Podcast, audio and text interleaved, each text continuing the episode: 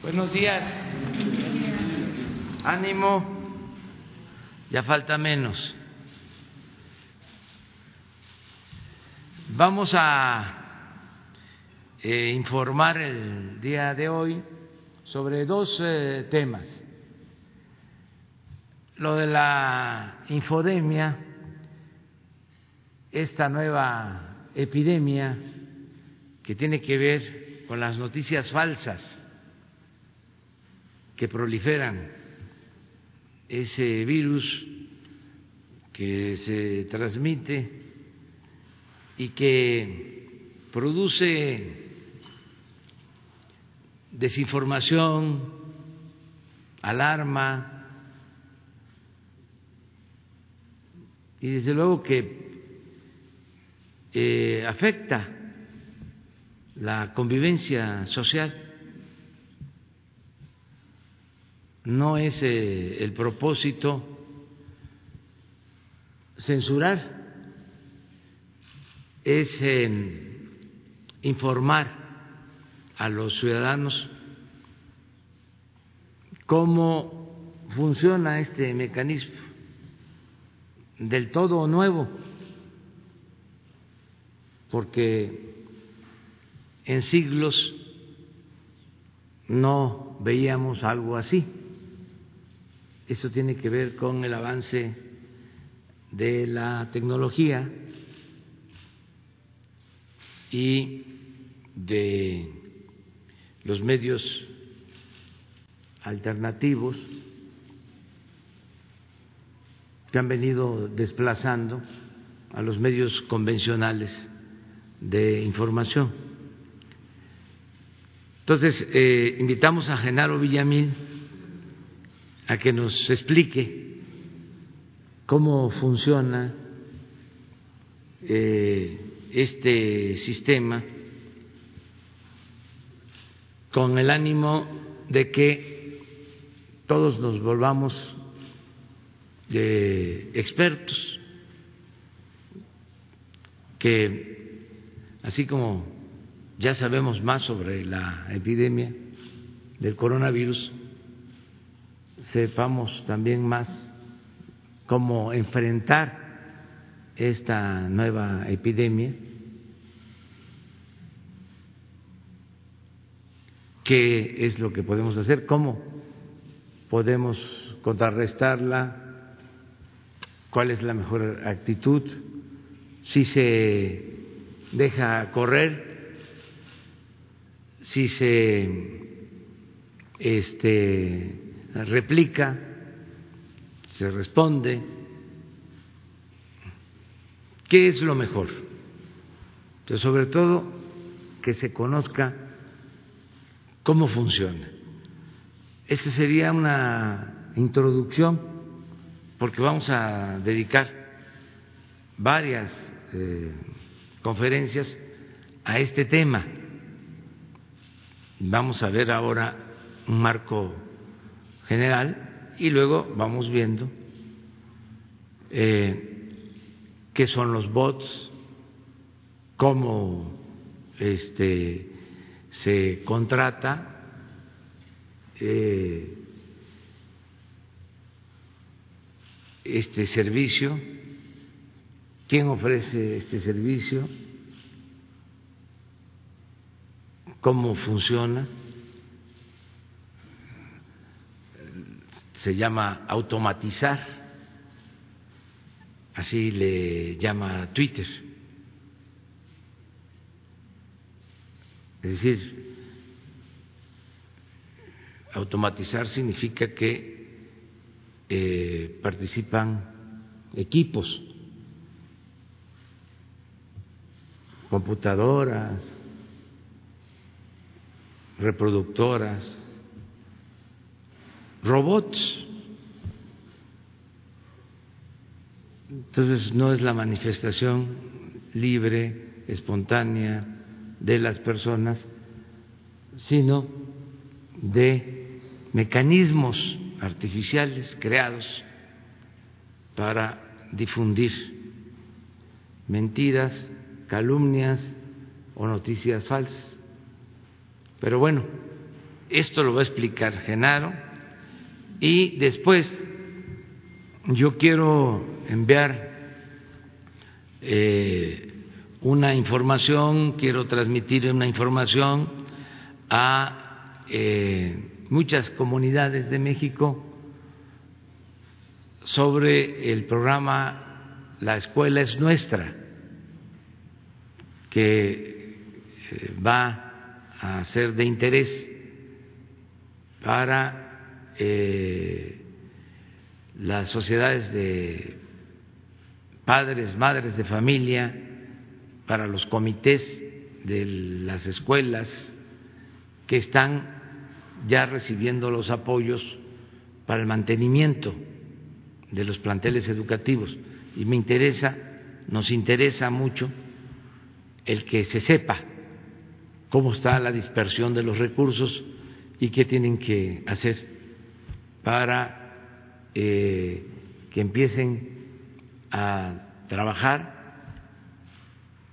desde luego respetando las medidas sanitarias, en la eh, construcción de aulas, de bardas, reparación de los baños de las escuelas, eh, las aulas de usos múltiples, en fin, en lo que se decida, pero ya están bajando los recursos y voy a dar más información sobre este tema.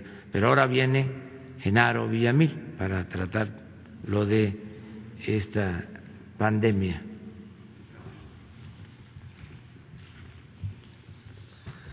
Muchas gracias, señor presidente. Muchas gracias, colegas, compañeros y a todas las personas que nos están viendo a través justamente de redes sociales o de las pantallas televisivas. Estamos frente a tres rostros de una epidemia que tiene impactos en el lado sanitario y de salud, que esto cotidianamente se informa, en el lado económico, que es donde también se está informando y tomando medidas, pero esta parte que es la parte mediática y la parte de impacto social más fuerte es la que generalmente no se aborda o consideramos que es algo normal en esta nueva era de las redes sociales y de las redes digitales. La infodemia es, aquí vamos a la definición, es un término que utiliza la propia Organización Mundial de la Salud para referirse a la sobreabundancia de información falsa, maliciosa o medias verdades sobre la pandemia y su rápida propagación a través de las personas y de los usuarios, de todos nosotros, de redes sociales, a través de Twitter, a través de Facebook, de las empresas de Facebook, como son especialmente WhatsApp, Instagram, de YouTube. Lo que ahora estamos observando es que sí hay ganadores en esta pandemia, desgraciadamente. Y los ganadores son estas plataformas, justamente.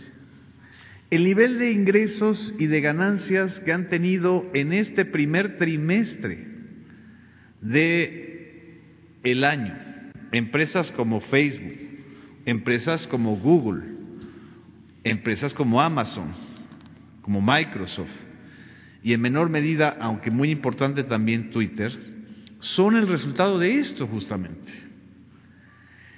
Facebook tan solo en el primer trimestre de este año tuvo ganancias superiores a lo que los mexicanos residentes en Estados Unidos mandaron a México en remesas.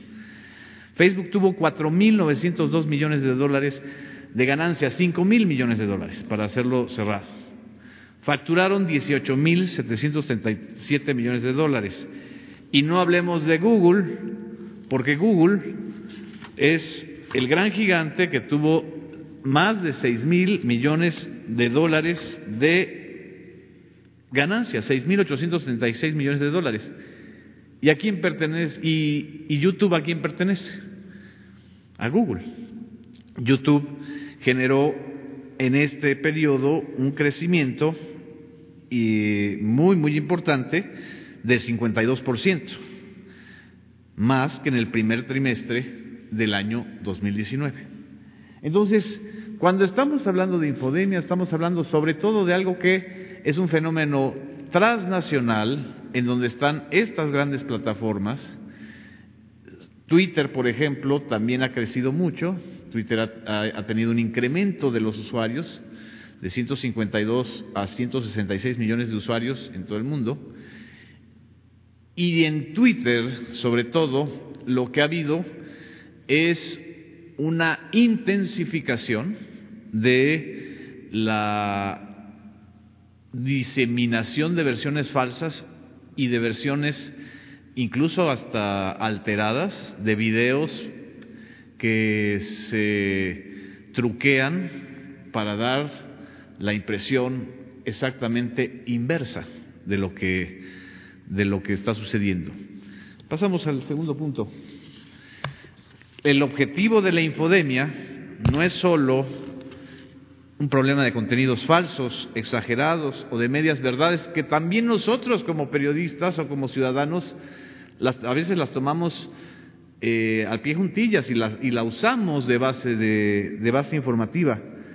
El desafío principal es la rápida transmisión de esto. Es exactamente igual que el coronavirus. Tiene una alta tasa de transmisión y de proliferación porque la transmisión en las redes sociales tiene que ver con algo que es lo que yo creo que los ciudadanos debemos empezar a conocer, el poder del algoritmo. Así como en la televisión o en la radio, el nudo central del negocio es el rating, o en los medios impresos es el número de suscriptores o de ejemplares vendidos, en las redes sociales el tema es el algoritmo. Es la fórmula secreta que hace que a nosotros nos llegue determinado contenido en Twitter, en Facebook, en YouTube y que tiene que ver con nuestros datos personales. El gran negocio en este tiempo y sobre todo en estos meses en donde todos hemos estado en confinamiento o usando hasta 50 o 60% más las redes sociales? Son nuestros datos. Nuestros datos. No solamente los datos personales, sino los datos que nosotros generamos cuando estamos usando estas redes sociales, ¿no? Ya sea nuestros miedos, nuestras angustias, nuestras preferencias, nuestras alegrías, pero sobre todo nuestros miedos. Entonces, este uso del algoritmo es lo que está también eh, potenciando la infodemia, porque en el caso del Facebook es el número de interacciones, por ejemplo, o en el caso de Twitter es el número de interacciones más a quienes les das like o a quienes retuiteas o qué posición política tienes. Pero en estos momentos la infodemia más delicada, más importante es la que está ocurriendo a través de WhatsApp. La infodemia ha bajado un poco, no tanto, en Twitter, eh, porque los promotores de noticias falsas están como medio acalambrados, ¿no? Eh, algo sucedió que en la última semana como que se medio acalambraron. No sé si tenga algo que ver el tema de Genaro García Luna con eso. Pero en WhatsApp se ha intensificado a raíz de la tercera fase de la epidemia la circulación de audios y de videos alterados, truqueados, que tienen como objetivo generar desconfianza social, eh, generar miedo, sobre todo en los sectores más populares, en los sectores que no tienen acceso luego a contrastar la información. Y así estamos escuchando el audio de una señora que dice que la Secretaría de Marina va a rociar el virus en las noches, que es un audio truqueado de 2017 y que le llega a las personas porque se hacen las cadenas, así cadenas de transmisión, exactamente como en el, en el coronavirus. Se hacen las cadenas de transmisión a través del WhatsApp. ¿Qué es lo que hay que hacer? Cortar la cadena. Lo que hay que decirle a los ciudadanos es que no compartan ese tipo de audios, ni de videos, ni de mensajes, por más que se los haya mandado su comadre, su compadre, su amigo, su colega, porque eso lo que está generando es mucho más miedo y mucha más eh, eh, dependencia que el propio coronavirus. Vamos al tercer punto. Por eso es importante cortar, esa cadena de mensajes, incluyendo también los mensajes eh, exagerados o negativos en Twitter. Porque la infodemia, es decir, la epidemia de noticias falsas o medias verdades, lo que genera son percepciones negativas, pánico, desconfianza social, vulnerabilidad y prejuicios que criminalizan a las personas que viven o atienden el coronavirus. Los ataques a las enfermeras a los enfermeros, a los médicos, al personal sanitario, no es un asunto casual. Tiene que ver con la infodemia, tiene que ver con esta, eh, esta estrategia de criminalizar, señalar o alimentar los prejuicios para que la responsabilidad del coronavirus sea de, una, de un ente profesional o de alguien, ¿no? Esto, esto es muy preocupante y por eso a la Organización Mundial de la Salud le ha preocupado tanto este asunto. Cuarto punto, también esta, esta, la infodemia lo que potencia son las teorías de la conspiración. Y también ustedes habrán escuchado en, en, este, en YouTube o en, o en Facebook o en, o en Twitter incluso, las teorías de conspiración más, más locas, desde que es un asunto de, pues de, los judíos capitalistas de Nueva York hasta que es el producto de un laboratorio eh, chino o que se este, inoculó desde Estados Unidos para entonces eh, molestar a China. Esto, que es común, se vuelve todavía más peligroso cuando la difusión de estas versiones es todavía más rápida. En, esta, en, la infodemia, la réplica o la difusión de esta información es hasta cuatro o cinco veces mayor que en tiempos normales. Y eso, obviamente, todos lo estamos viviendo todos los días. Porque lo que. Vamos al, al punto cinco. Porque el negocio ahora el negocio de los que hacen la infodemia es intoxicar las redes sociales. ¿Sí? Y la intoxicación, como en un paralelismo con el tema de las adicciones a las drogas, lo que te genera es lo que algunos llaman la dopamina digital. Es decir, si nosotros escuchamos, vemos, y compartimos información negativa, hay un efecto emocional en nosotros que nos hace adictivos a eso, como, como también nos podemos hacer adictivos a los memes o a las burlas. Este asunto es todavía más perverso porque se trata de enganchar a la gente, ¿sí? Aunque sean absolutamente ridículas, increíbles las versiones, el tema es que se viralice, que se comparta de manera mucho más rápida. Y el último punto, no es que nosotros, como colegas periodistas o como comunicadores, estemos exentos de la infodemia porque eso nada más le da a las personas que no saben o que, o que son ignorantes. No, la infodemia nos afecta a todos porque la rápida transmisión de la información falsa genera miedo, desconfianza, polarización, en lugar de generar solidaridad, empatía y una acción social más eh, contundente. Y termino solo para comentar esto. El negocio, acuérdense los que nos están viendo que, y escuchando, que en las redes sociales, cuando algo es gratis, cuando Él es gratis, quiere decir que el negocio somos nosotros. nuestros datos.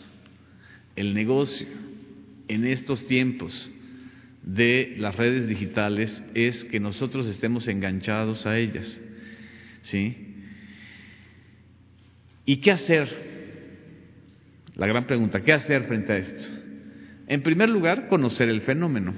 En segundo lugar, cortar la cadena de transmisión de mensajes, noticias falsas, audios, videos, porque si no cortamos esa cadena, la epidemia de la información falsa es todavía más delicada. Nada más termino con este ejemplo. Qué, qué casualidad que ahora en la tercera fase de la pandemia del coronavirus en México, que es la fase hospitalaria, ahora justamente el tipo de información que está circulando para generar desconfianza tiene que ver con hospitales del Seguro Social o del ISTE en determinados municipios que son altamente vulnerables, como Ecatepec, como Iztapalapa, como Tijuana, etcétera. En fin, es para darles el marco de lo que estamos ahorita enfrentando y creo que es responsabilidad de todos, de los medios privados, de los medios públicos, por supuesto. En los medios públicos hemos estado curando las noticias falsas, señalándolas a través del noticiario de Canal 11, de un programa especial en el Canal 22, de una constante labor de señalar y de, y de informar en el Canal 14, en el, incluso en un programa en Facebook, hay que actuar en esas plataformas, es decir, exactamente en Facebook y por supuesto en el IMER y en Radio Educación. Muchas gracias.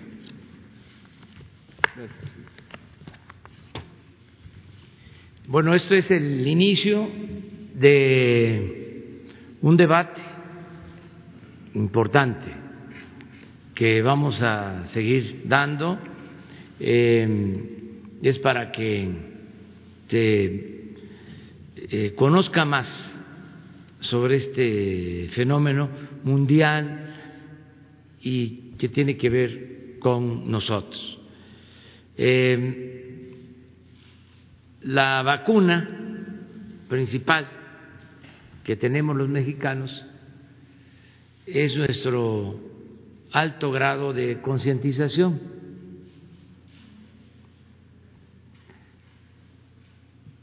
Eh, lo que repito y repito, el pueblo de México es de los pueblos con menos analfabetismo político. Esto se debe al renacimiento que se dio en los últimos años, a lo que también hemos dado en llamar eh, revolución de las conciencias. Entonces, eso es lo que nos protege, es nuestro escudo, esa es nuestra vacuna. La gente está muy avispada, muy despierta. Pero eh, es importante eh, acercar información. Entre más se informe, mejor, para que se sigan teniendo elementos y se le cierre el paso a la manipulación. tesoro que tenemos los mexicanos eh, es el grado de responsabilidad y conciencia ciudadana, conciencia política de los mexicanos. Entonces, eso nos ayuda, eso nos protege, eso está quedando de manifiesto en la forma en que estamos saliendo adelante frente a la pandemia del coronavirus. Lo que más nos ha ayudado es la participación de la gente. Ya lo hemos dicho y es nuestro eh, punto de vista. La medalla de oro se la está llevando el pueblo, la medalla de plata se la merece todo el personal del sector salud, médicos, enfermeras, camilleros, todos los que trabajan en los hospitales y están salvando vidas. Y la de bronce, eh, los que están conduciendo todo este proceso, los médicos, los científicos, los que nos están guiando para eh, que salgamos bien de esta pandemia. Eh, regresando a que la gente está ayudando mucho, que se está quedando en sus casas, haciendo un gran sacrificio, familias completas eh, conviviendo ya en una situación especial porque son muchos días, cuidando a los niños,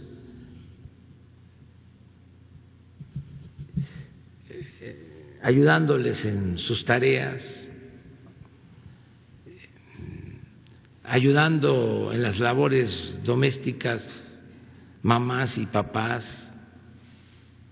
Eh, comprendiéndonos más, queriéndonos más en familia, con los seres queridos. Y cuando hablo de familia, me refiero a la familia moderna, como es ahora la familia.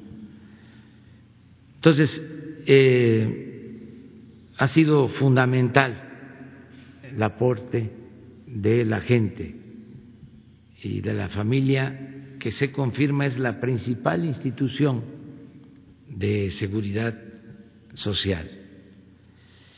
Por eso, eh, no creo yo necesaria la campaña que se dio a conocer ayer o antier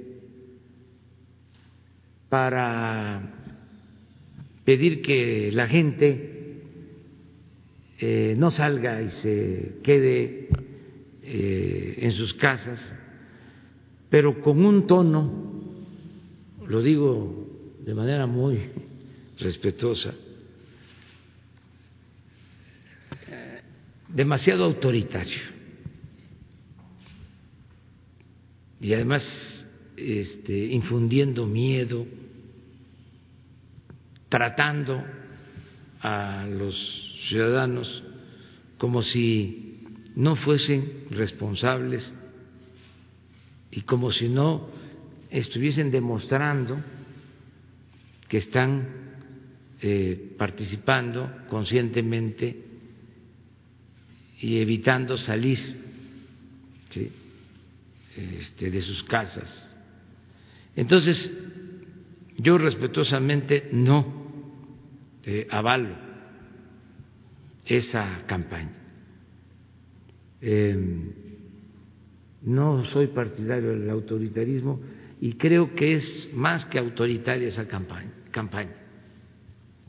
No quiero calificarla este, tan puntualmente, pero sí hay un término para eso. Eh, pero no lo quiero hacer. Ojalá y la retiren y que confiemos en la gente en la madurez de los ciudadanos que van a seguir ayudándonos, quedándonos, quedándonos todos en casa, que van a seguir este, atentos a las recomendaciones, cumpliendo todas las recomendaciones. Vivimos en una democracia, no eh, queremos una dictadura, ni siquiera aceptamos los afanes y el pensamiento dictatorial.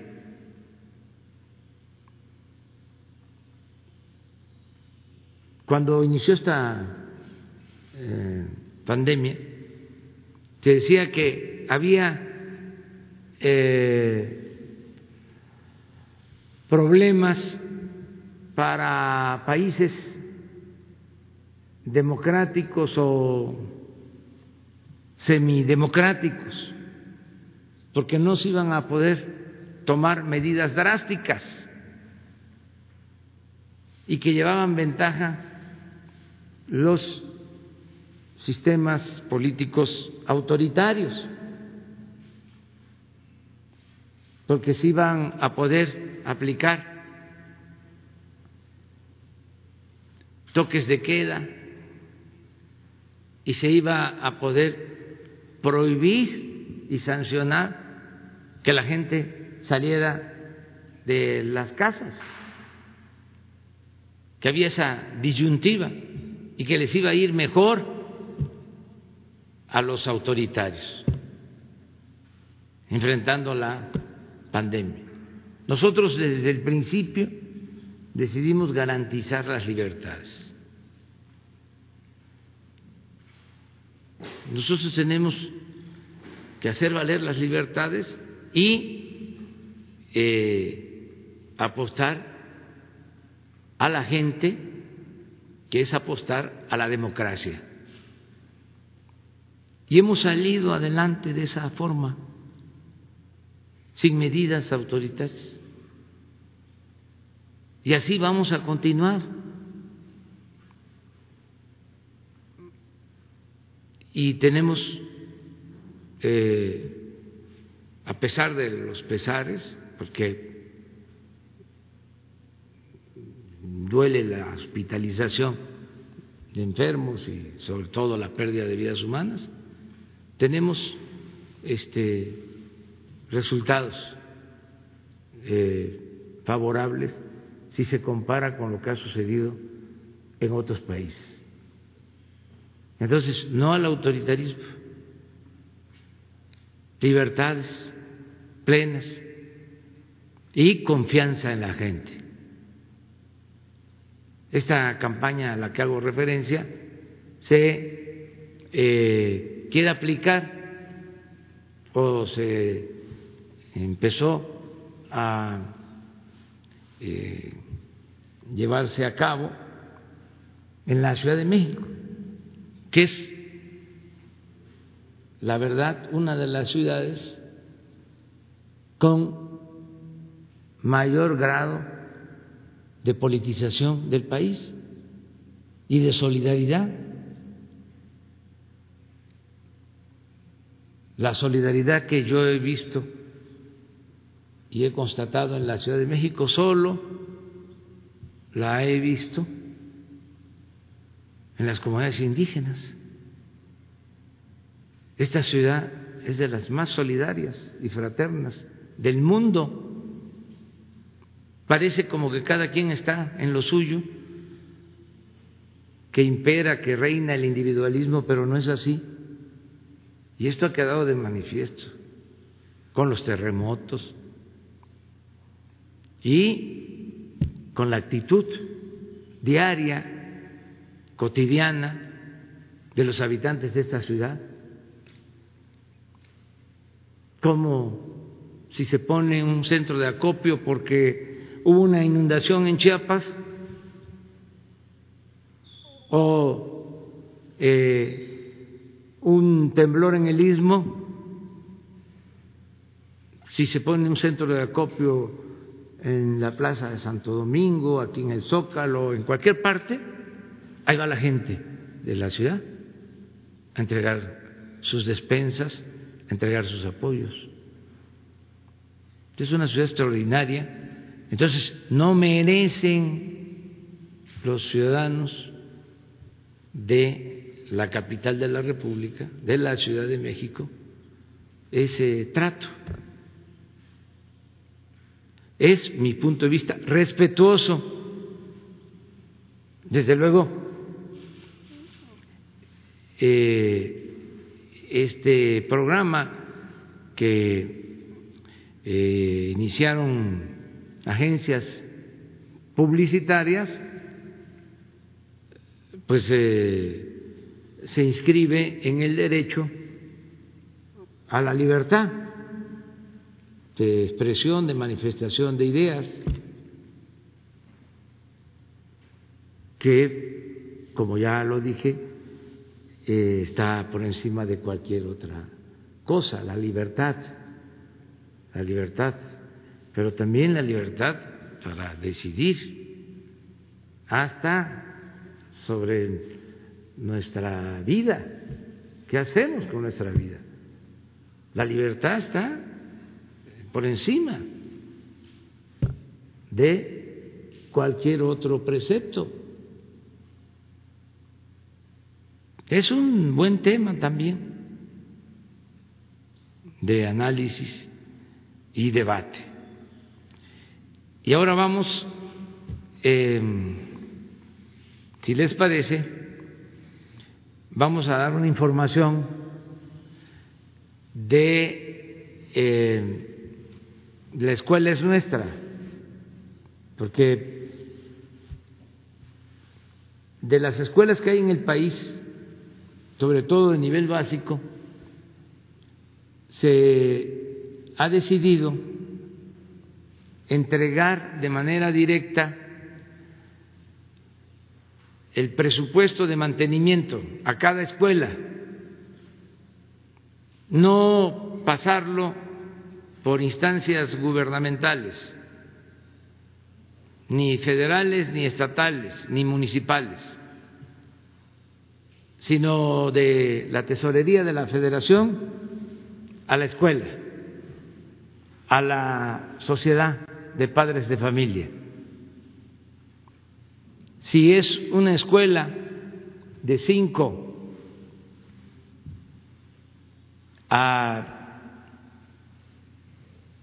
cincuenta alumnos, ciento cincuenta mil pesos por ciclo escolar.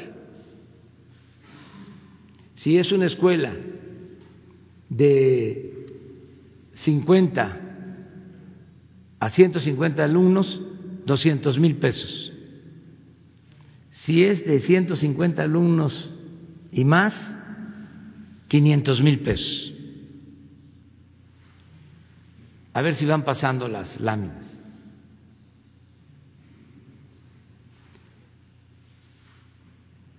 Se forma un comité en cada escuela con padres, madres de familia, maestros.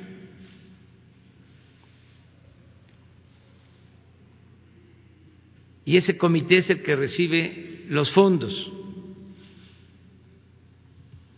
Por lo general, eh, los tesoreros de esos comités, la mayoría son mujeres. Aquí está la distribución que les decía por plantel, lo que corresponde. Estas escuelas de hasta 50 alumnos son multigrados, son las escuelas pequeñas que están en las comunidades más apartadas, donde un maestro, dos maestros, maestras dan hasta seis grados.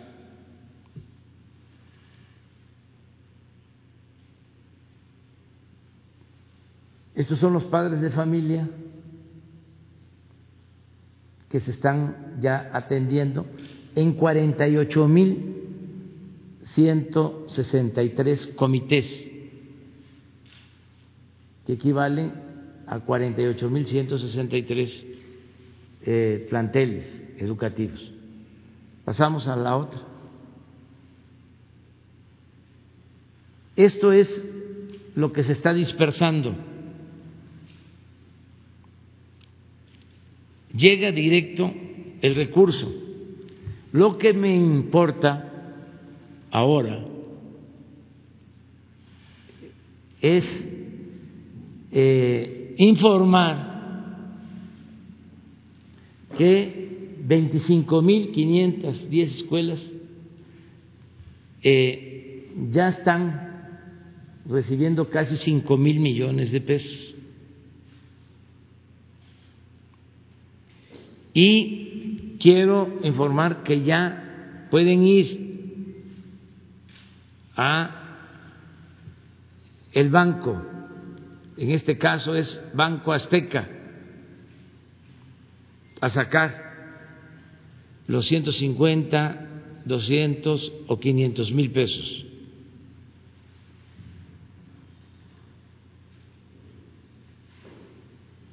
Y lo que queremos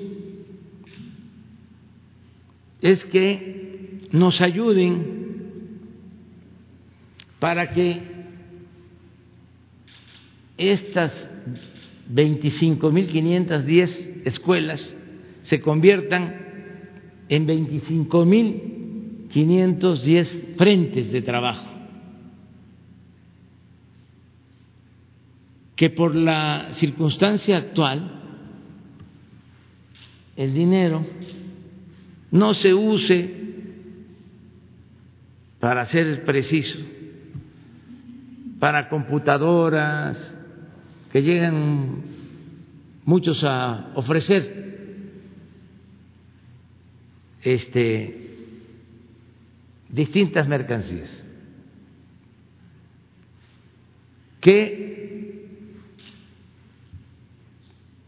se use y es voluntario, desde luego, en la construcción, ya sea en ampliar eh, las aulas, en las bardas, en las eh, aulas de usos múltiples, en los baños, en todo lo que pueda significar contratar a maestros albañiles, a trabajadores de la construcción. Ya después, ya vemos en la próxima entrega, porque esto es anual, es por ciclo escolar, si utilizan los recursos con otros propósitos. Pero ahora es muy importante reactivar la industria de la construcción y darle ocupación, darle trabajo a los trabajadores de la construcción.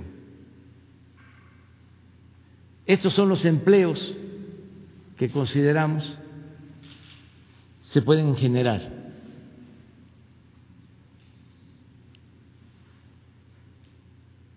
Así vamos a actuar en todo.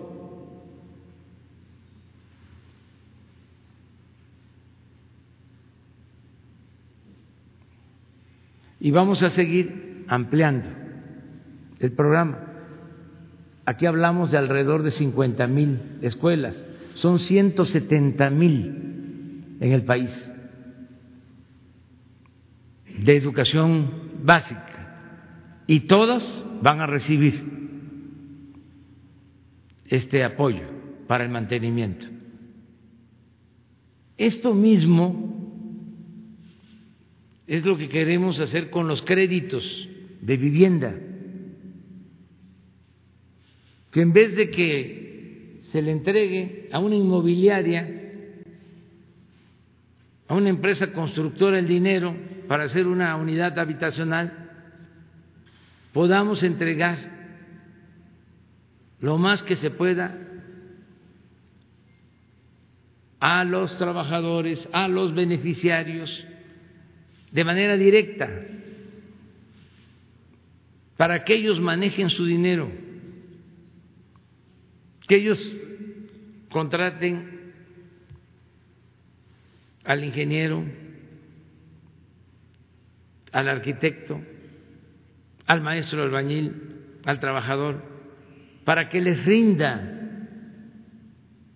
y hagan casas buenas, no los huevitos que se hicieron durante mucho tiempo en barrancas, en lugares inhóspitos, en lugares donde no hay servicios, no hay transporte, todo por el negocio de los que se dedicaban a construir las unidades habitacionales. Esto es gobernar con la gente y partir de un criterio que cuesta mucho que se entienda. El criterio de que tenemos una sociedad responsable, un pueblo consciente, un pueblo honesto. ¿Qué es lo que alegan quienes se oponen a que se le entregue de manera directa a la gente? Dicen que no tienen capacidad técnica las personas.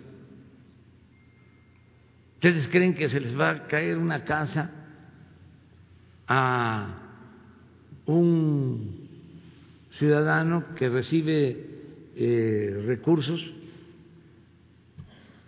que no va a saber que tienen que estar bien los cimientos y va a estar pendiente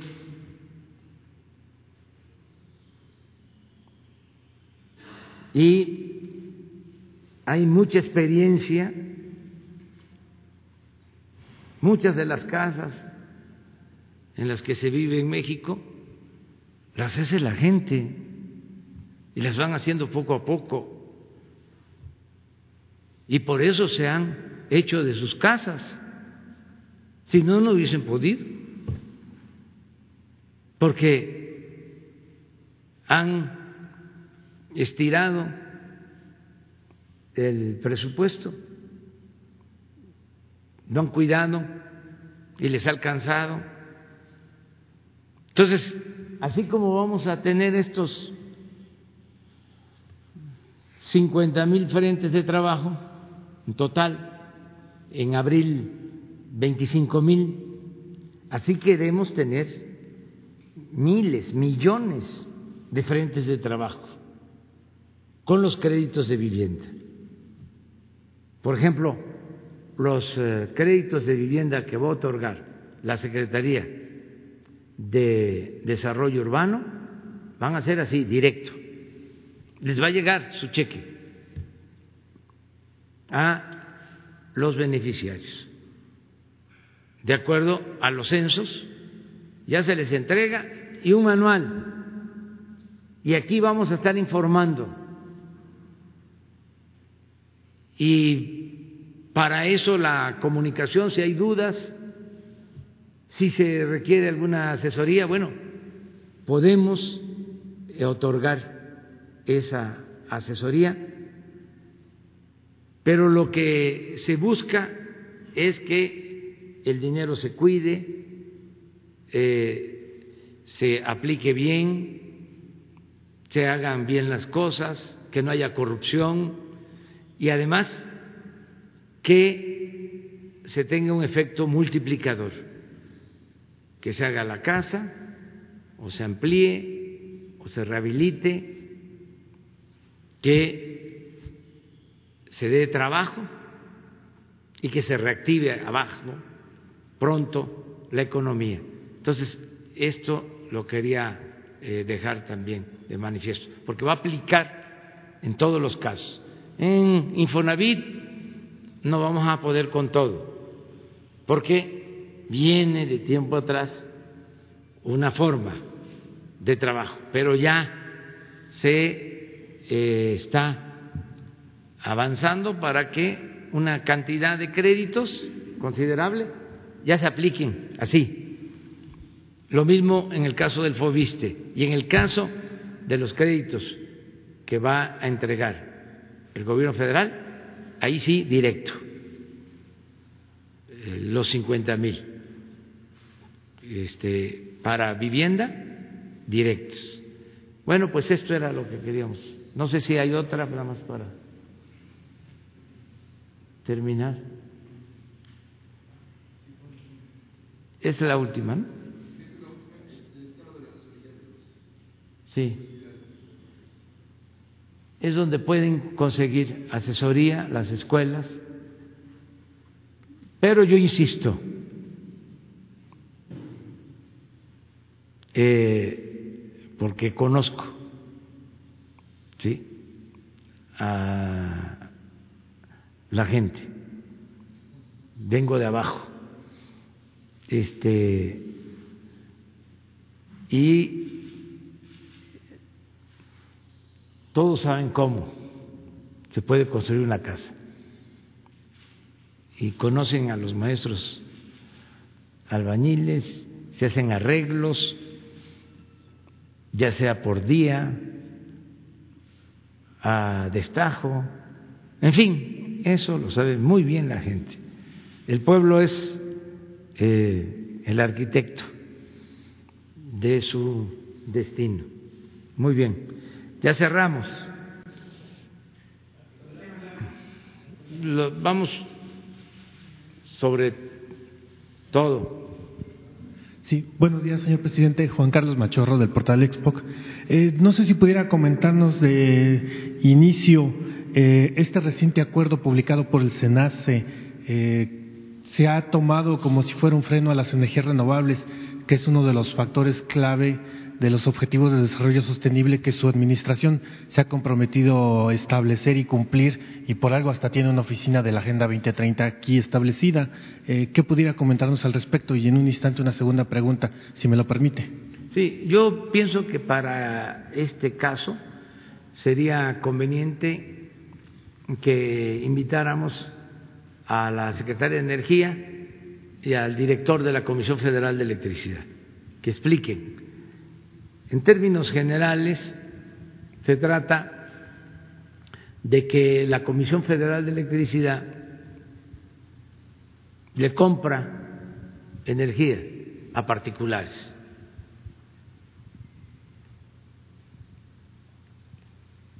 Y ahora la Comisión Federal de Electricidad eh, está vendiendo menos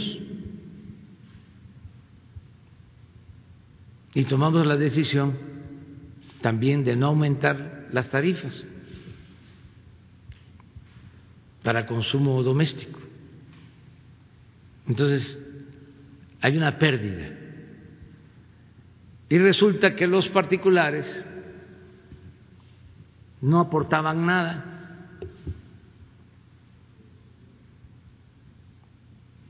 Y entonces, ahora lo que se está haciendo es que se le está dando un trato em, justo a la Comisión Federal de Electricidad en cuanto a subir la energía a la red, porque antes la preferencia la tenían los particulares. Esto, desde luego, a quienes tienen este negocio, pues no eh, les eh, conviene y por eso hoy en el Reforma y en otros periódicos hay esta protesta. Pero nosotros tenemos que cuidar el interés general, el interés de la nación.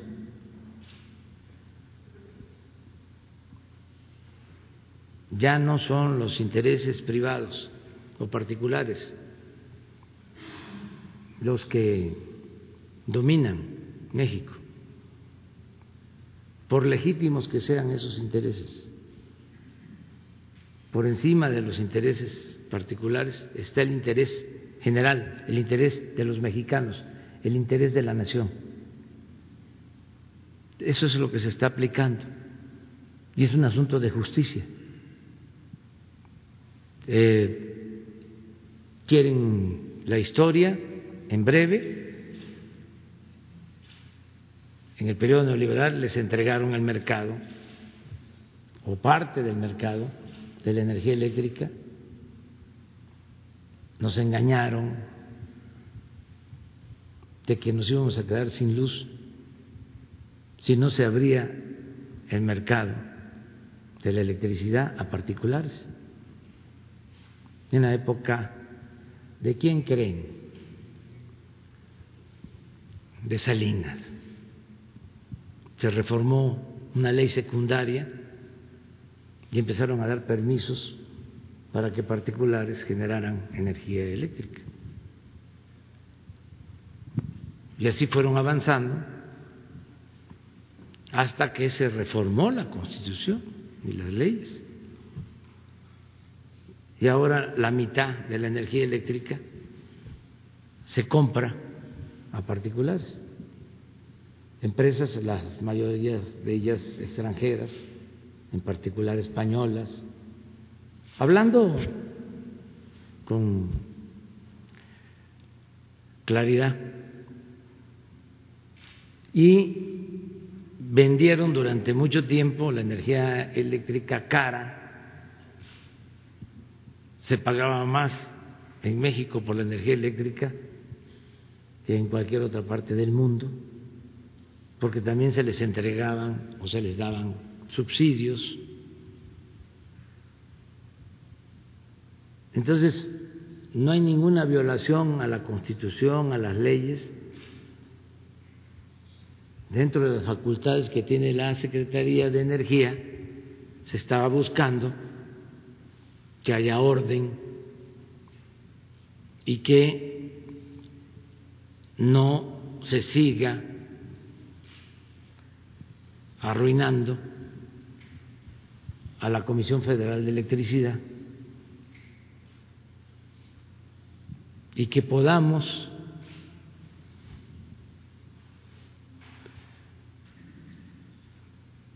mantener los precios de la energía eléctrica y bajarlos si es posible, que ellos nunca lo hicieron, al contrario, se elevaba y se elevaba constantemente el precio de la energía eléctrica. Entonces ahora están planteando de que ya no se van a usar las energías limpias.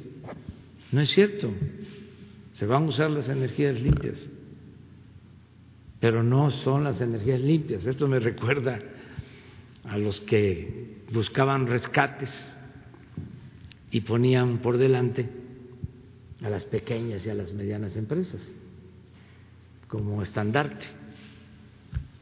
Aquí ahora también ya se están volviendo ambientalistas,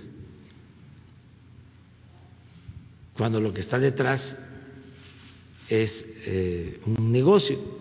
Entonces, que venga la secretaria de Energía, el director de la Comisión Federal de Electricidad, que aclaren y que este, expliquen en qué términos este, se tomó este acuerdo. Sí. Eh, la segunda pregunta, señor presidente. Usted ha declarado que la iniciativa privada se debe encargar de invertir, pagar impuestos, crear empleos, eh, dar salarios justos, eh, y mientras que el gobierno tiene a su cargo la responsabilidad del bienestar de la población.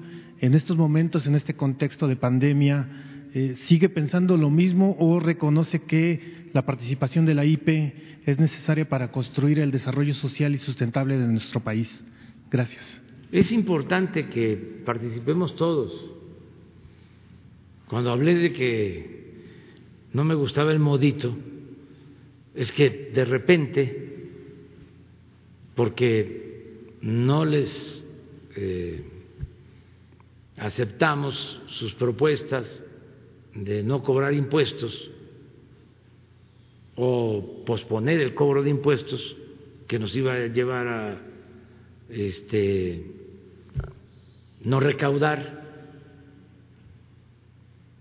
Se nos iba a caer la recaudación y al fomentar la cultura del no pago si de por sí los de mero arriba no pagan imagínense si una de las medidas que se toma ante el coronavirus, es decir, este, por la crisis económica se suspende el pago de impuestos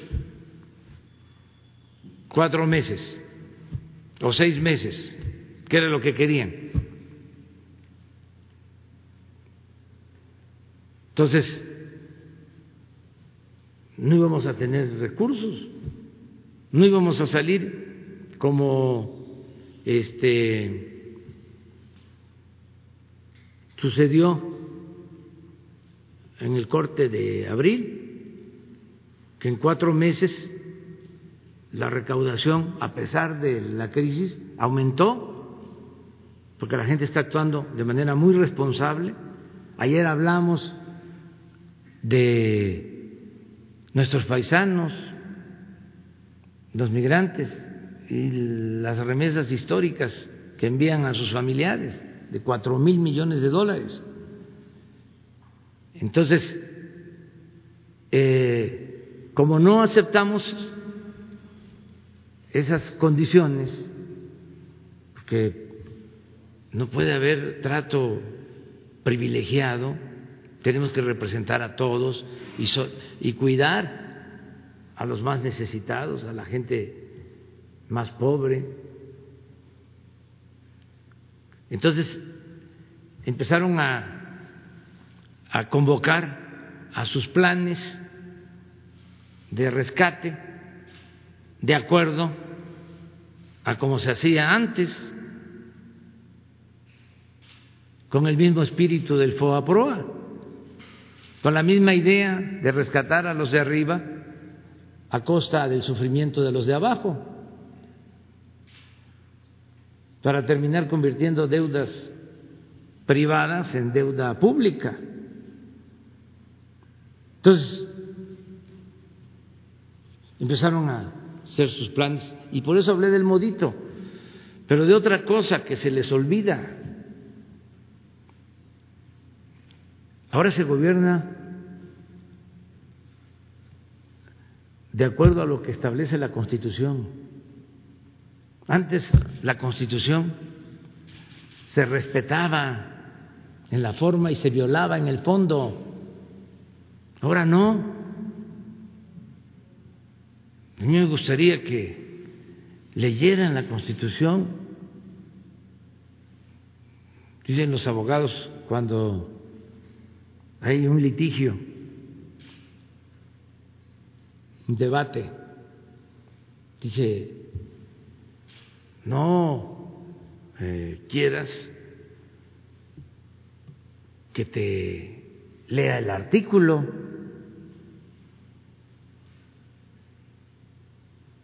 No les voy a leer el artículo, pero que vean lo que dice, ya eso se los dejo de tarea, el artículo 25 de la Constitución.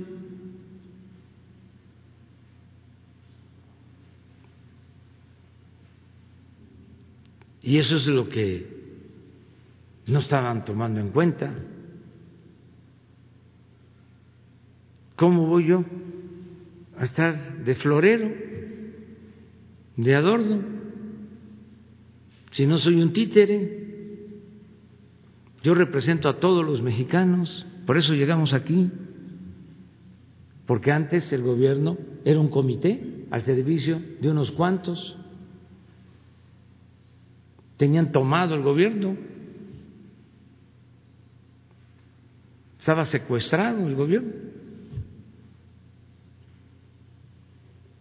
Ese es el cambio, esa es la transformación. Pero sí les recomiendo que lean el artículo 25 de la Constitución.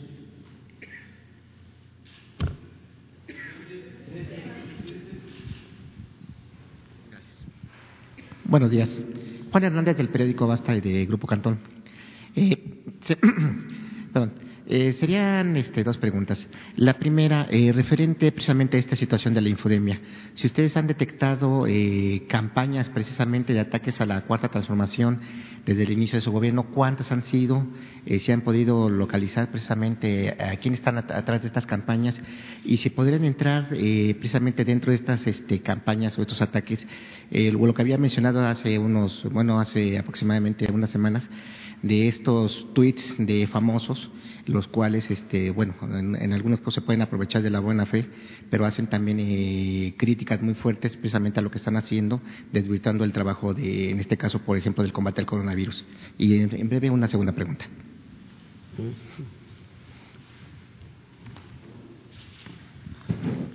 Que si hay campañas en Twitter o en redes en contra de la cuarta transformación, bueno, eso es muy obvio. ¿Cuántas? Bueno, ¿cuántas? Hay muchísimas. Eh, la contabilización no creo que nos corresponda a nosotros.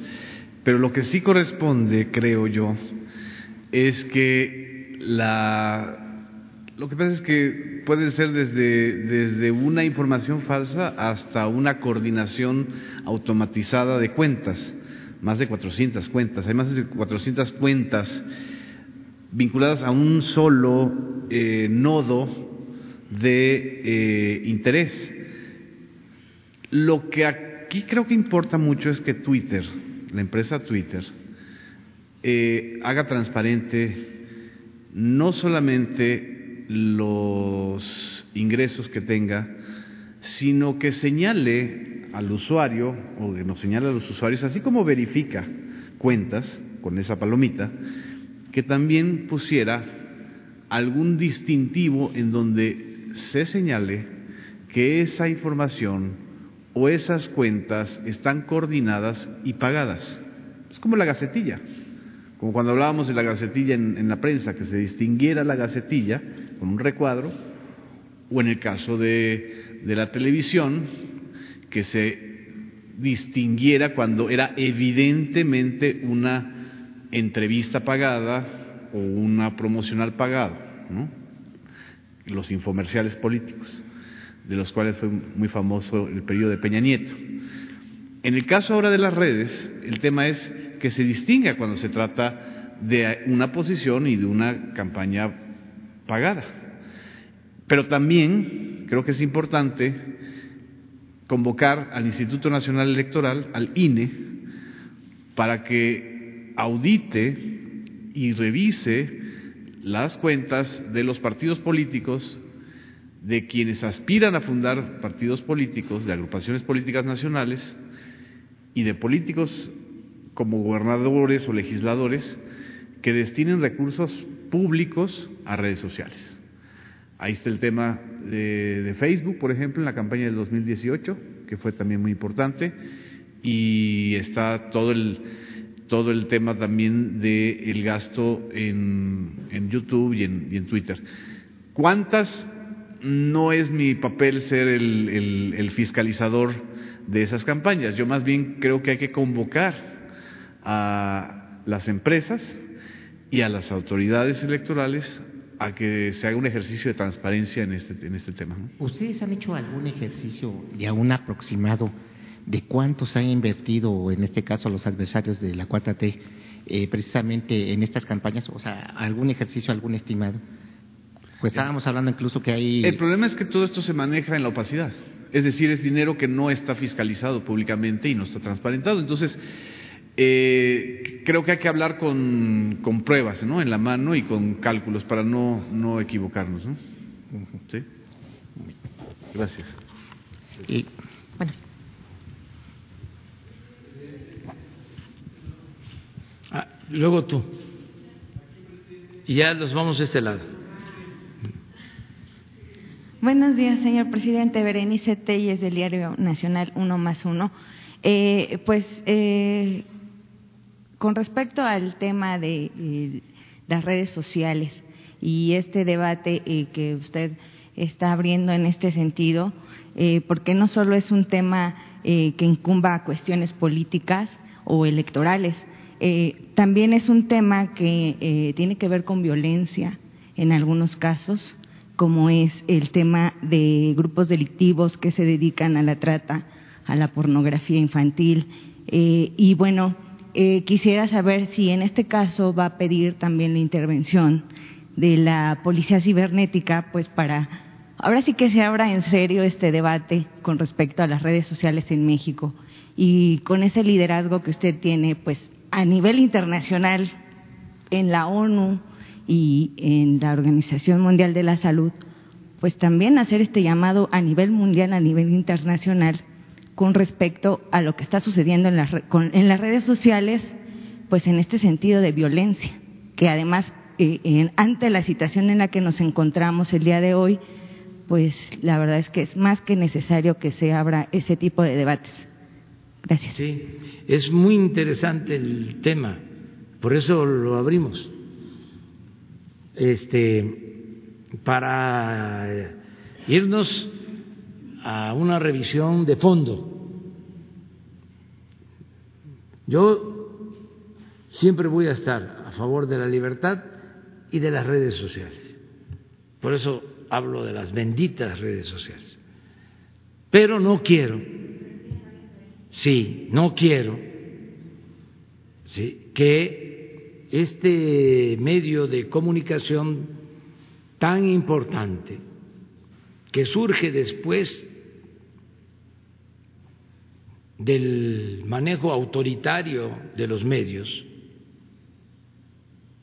convencionales, como una opción, como una alternativa, como un aire fresco, se eh, deforme y se corrompa,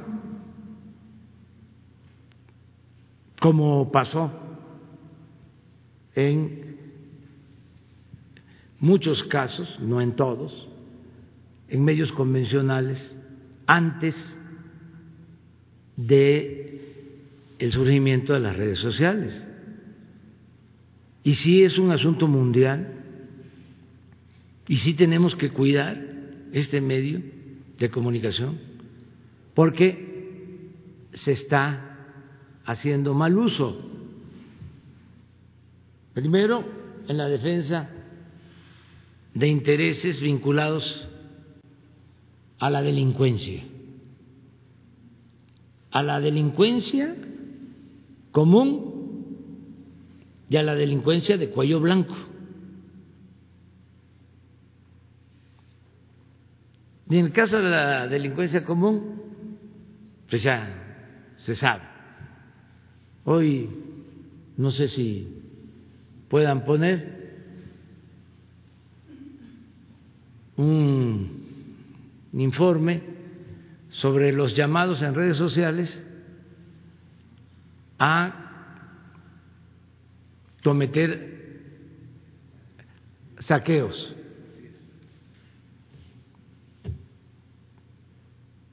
Eso ya está ahí. A ver, no puede Twitter, no pueden este, controlar eso. Esa es la pregunta, ¿no? Lo otro, ¿cómo un partido político que es una entidad de interés público, que maneja presupuesto, que es dinero del pueblo, destina esos recursos para eh, desinformar no para garantizar el derecho a la información, sino para falsear información, para calumniar. ¿Y qué? ¿No se va a poder saber?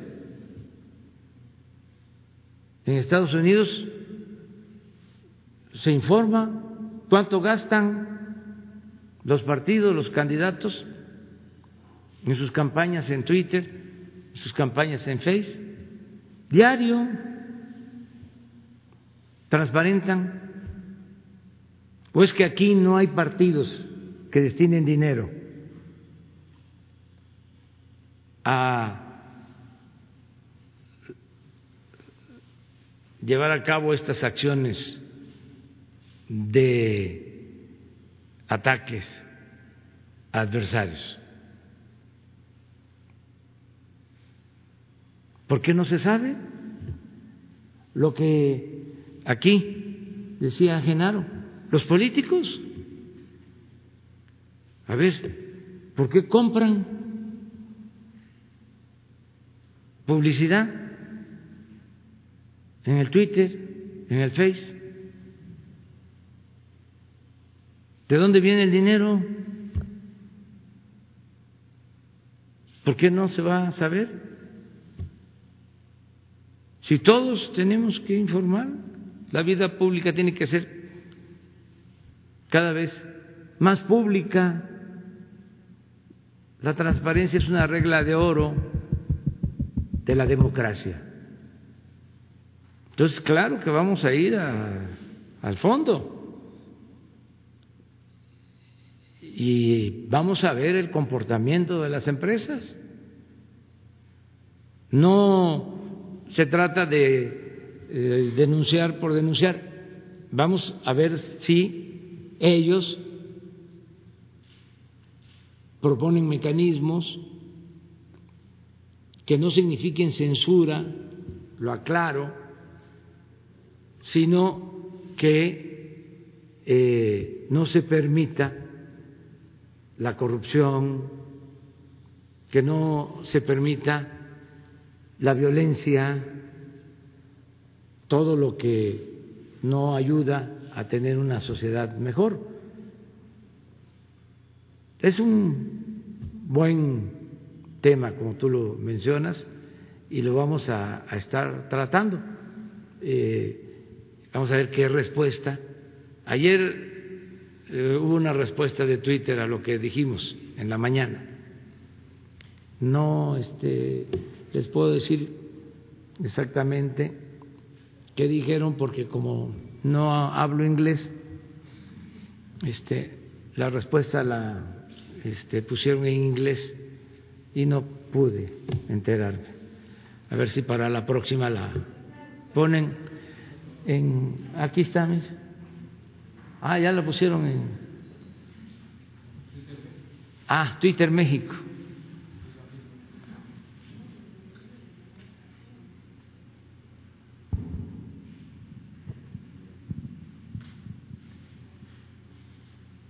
Esto es lo que es importante.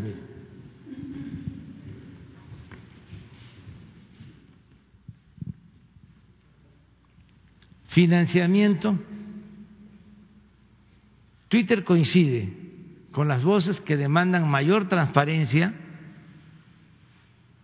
sobre el financiamiento que reciben aquellos actores que realizan este tipo de automatización esto es lo más importante.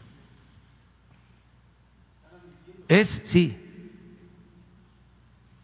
es una mea culpa. Esto.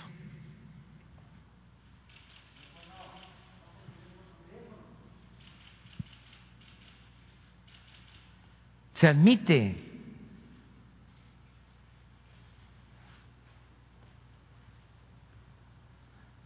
De nuestro lado seguiremos trabajando para proteger la conversación pública. Pues sí. Pero eso, o esa es la prueba irrefutable. No estamos hablando de una acción espontánea del ejercicio de un derecho de un ciudadano, estamos hablando de un mecanismo robotizado.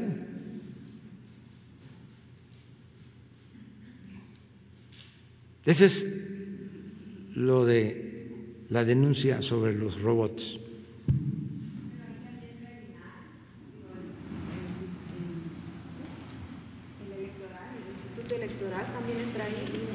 Sí, todo. O sea, esto se tiene que ver como la compañera lo está planteando. Vamos a empezarlo aquí a tratar. Seguramente hoy y mañana hay especialistas que van a aportar sobre el tema y no encontraron lo de los llamados a saqueos.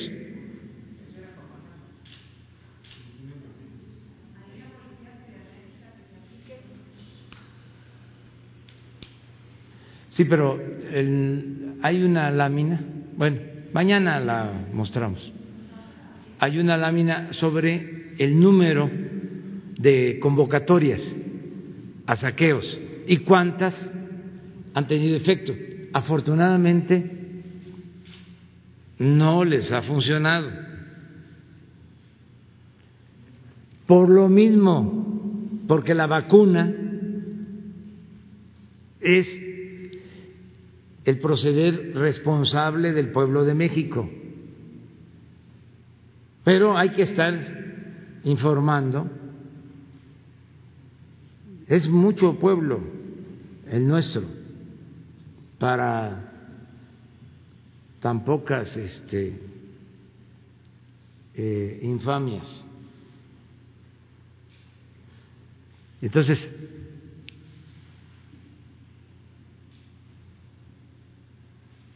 sí, ese, ese, ese, es uno y hay otro, pero mañana podemos hablar de eso. No ha tenido efecto, a pesar de eh, las campañas. Y lo mismo cuando reparten despensas algunos grupos o supuestos grupos de la delincuencia organizada que presumen que tienen este drones graban para las redes.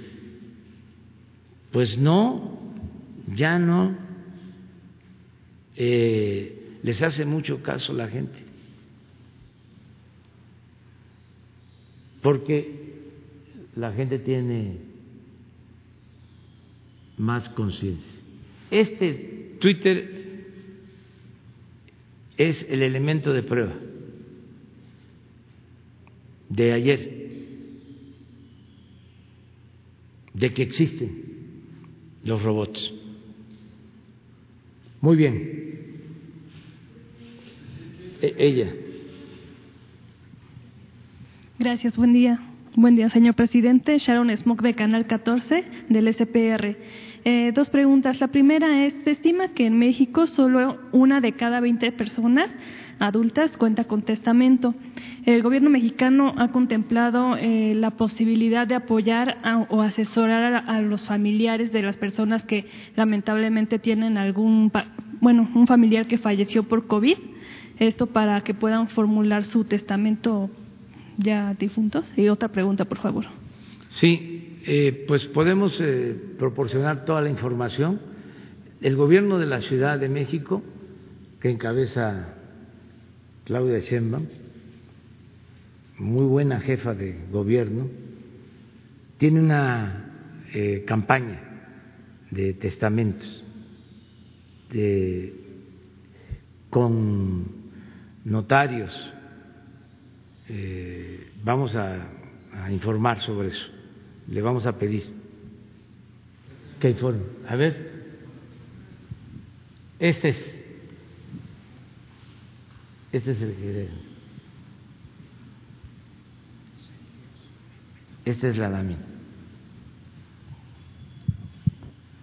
Convocatorias y saqueos en fuentes abiertas. Entidades con mayor número de convocatorias. Estado de México 16, Ciudad de México 14, Nuevo León 7, Veracruz 4, Baja California 4.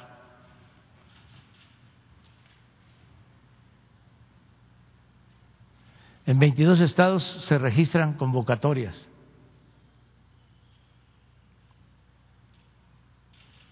Convocatorias a saqueos convocadas 89, estos son los centros comerciales, los detenidos, el 74.8 vinculados a proceso. Hoy, 5 de mayo, ayer, se registraron tres saqueos y dos intentos de saqueos se identificó una convocatoria.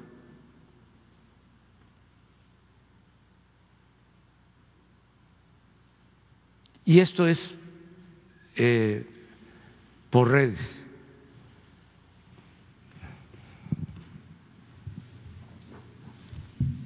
Señor presidente. La otra pregunta es sobre los créditos hipotecarios. Nada más saber si solamente se está contemplando a los trabajadores basificados o también para los trabajadores que no tienen este este contrato? Pues eh, sé que es, a trabajadores eh, en funciones y a jubilados, pero no sé si es eh, a trabajadores de planta o de base y también a eventuales o por honorarios. Eso lo va a informar el director del LISTE. Eh, lo que sí puedo comentar que son alrededor de 600 mil créditos para trabajadores al servicio del Estado que se van a entregar este año. Y se logró bajar la tasa de interés y simplificar los trámites y algo muy importante, ya se llevan a cabo sorteos, porque antes era por influyentismo, se entregaban los créditos.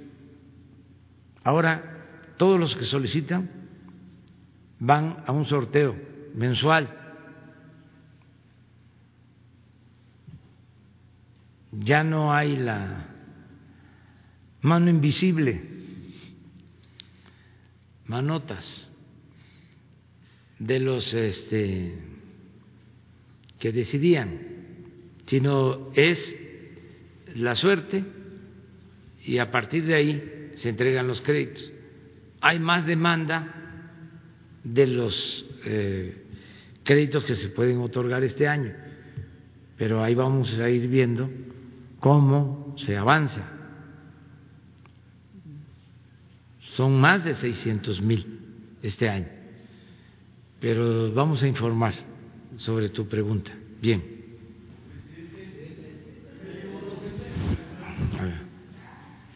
Bueno, después tú.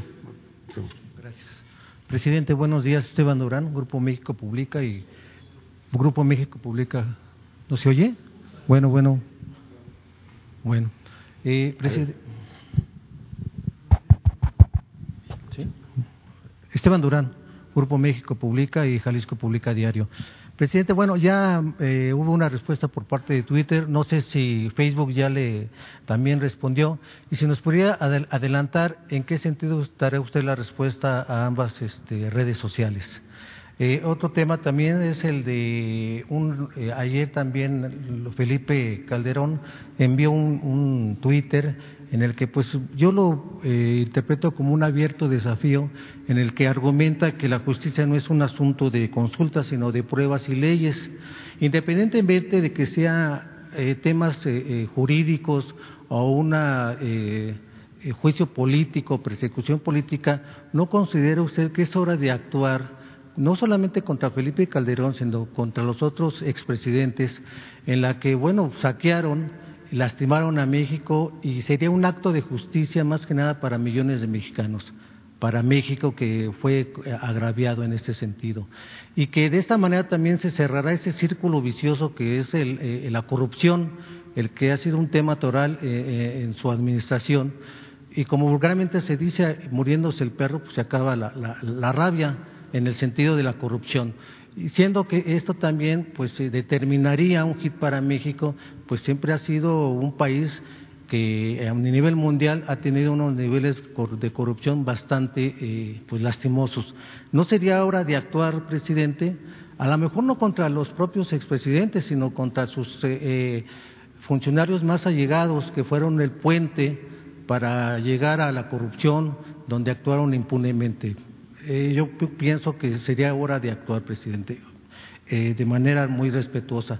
Y ya con el tema, con la posible reunión que usted pueda tener con el presidente Trump, eh, como coloquialmente se, dice, aprovechando el viaje, ¿estima usted que por pedirle algún financiamiento, algún crédito, aprovechando la buena relación que hay en el sentido de que él se ha expresado bien, hay temas buenos en materia económica y que sería muy favorable para nuestro país aprovechar estas circunstancias y de esa manera poder abatir la crisis económica que se pueda eh, venir después de esta pandemia, presidente. Gracias.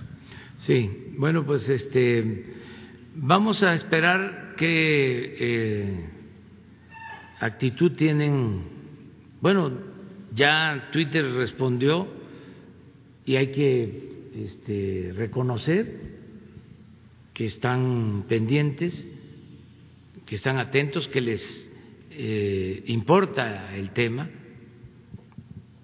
Vamos a ver también la respuesta de Faith, de YouTube. Eh, y vamos a seguir tratando aquí el tema, eh, por lo que estás planteando. Acerca de la posible visita a Estados Unidos, posible porque tiene que ver con la agenda del presidente Trump y si el motivo se vincula a dos cosas. Primero, agradecerles a los estadounidenses, al pueblo de Estados Unidos, a sus autoridades por el apoyo que nos están dando con la epidemia. Lo que vimos ayer, nos están consiguiendo ventiladores. No es fácil lo de los ventiladores, este, porque es una pandemia y eh, escasearon y quienes producen los ventiladores eh, tienen que obedecer a sus gobiernos y como afectó a China y afectó a Estados Unidos, pues ellos tienen que reservar sus eh, equipos. Entonces, em, hemos podido, a pesar de eso, conseguir los ventiladores y ya estamos a punto de terminar de tener todos los que podamos, los que se podrían eh, necesitar en una situación crítica. Decía yo ayer que hay dos cosas que nos eh, favorecen para enfrentar esta pandemia. Primero que eh, no nos tocó a nosotros este, ser los eh, afectados iniciales. Desgraciadamente pegó más en Europa y esto nos dio tiempo de prepararnos, porque el sistema de salud, como es de dominio público, estaba en el suelo, en ruinas. Entonces no hubiésemos podido este, dar respuesta a la pandemia si nos hubiese tocado primero. Y lo segundo, que ya este, extendida la pandemia en México, no se está dando eh, en todos lados del país por igual o no eh, se ha complicado en todo el país. Tenemos eh, ya dicho que está afectando más el Valle de México, Quintana Roo y en particular Cancún, Tabasco, en particular Villahermosa, Sinaloa y en particular Culiacán, Baja California y en particular Tijuana. Ya tenemos eh, la siguiente etapa que viene creciendo eh, en Morelos, que se va a actuar en Puebla, Veracruz, son las ciudades, los estados donde los eh, especialistas consideran que vienen este, más casos. Pero esto nos ayuda porque ahora estamos eh, reforzando donde más está afectando la pandemia. Hoy salen, por ejemplo, ventiladores que llegaron ayer a Tijuana y eh, entra tanto el Plan Marina como el DN3 en Baja California. Y esto nos eh, va a permitir que tengamos atención para todos los que lo requieran en lo que este, se está eh, viendo. sobre la polémica de el expresidente Calderón, no me quiero meter ya en eso. O sea, la verdad, ya este, la gente, vuelvo a lo mismo, ya tiene un juicio certero sobre este asunto. Entonces, ya también yo fijé cuáles son mm, las reglas para enjuiciar a un expresidente. Es una consulta que los ciudadanos decidan, pero para eso pues hay que hacer una campaña a los mismos ciudadanos. Yo no voy a promover eso, pero los ciudadanos sí. Al final de cuentas, yo eh, mando obedeciendo, pero no voy a perseguir a nadie, no es mi fuerte la venganza. Y ya la gente se da cuenta bien sobre este asunto. Va para allá. Gracias, presidente. Bueno, los tres. Le pido una disculpa, presidente, eh, por alzar la voz, pero ya llevo dos meses levantando la mano todos los días y no había tenido éxito. Soy Antonio López, reportero del periódico La Razón. En nuestra portada del día de hoy eh, publicamos una entrevista que hicimos con el coordinador de Morena en la Cámara de Diputados, Mario Delgado. Él eh, nos hace una afirmación, dice que venimos de un régimen corrupto en donde la ley se creó a modo entre otras cosas, para que el mismo Ejecutivo pudiese, eh, pudiese hacer uso del, del presupuesto de manera discrecional. En esa materia también afirma que la propuesta que usted hace para modificar la ley de presupuesto y responsabilidad hacendaria lo que busca es eliminar esta manera en la que se hacían las cosas y pues brindarle la oportunidad y la posibilidad a los legisladores de la Cámara Baja de que puedan participar en la reasignación de los recursos eh, eh, frente pues a la pandemia que se está viviendo. Mi pregunta es, presidente, ¿es real esto?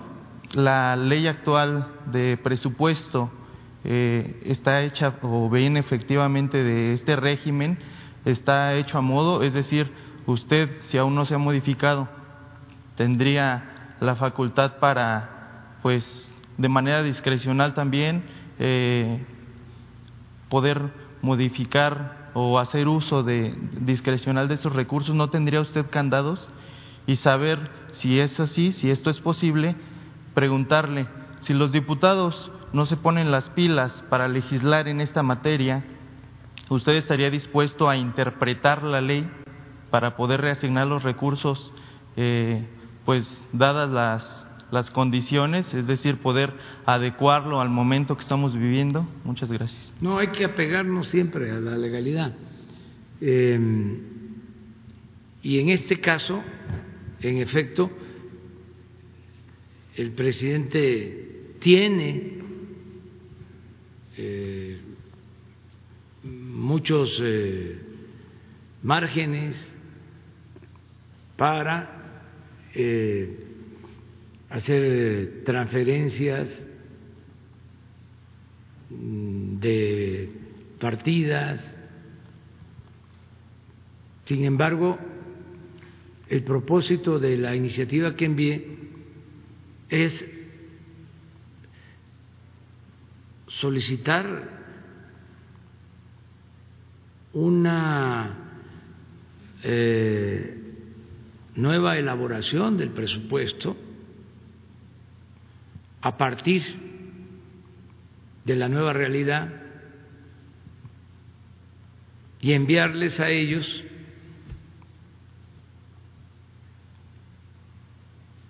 la propuesta que se va a aplicar. Porque, ¿qué sucedía? Repito, se podía decir en ingresos, vamos a tener menos recaudación. Se engañaba. Y se tenía más recaudación y el excedente se manejaba discrecionalmente. Era muy común esto en la estimación del precio del barril del petróleo. Siempre se quedaba abajo. Para manejar los excedentes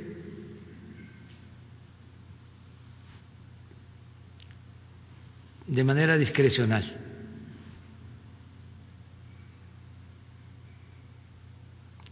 Esos excedentes, cuando se estima menos el precio del petróleo, se distribuyen y una parte se tiene que entregar a los estados y otra parte a la federación. Pero también se contempla que se pueden utilizar esos excedentes para corregir fugas del presupuesto. A ver, les explico. Antes se descontaban los robos que se hacían a los ductos, el huachicol. Si habían 15 mil millones de excedentes a repartir,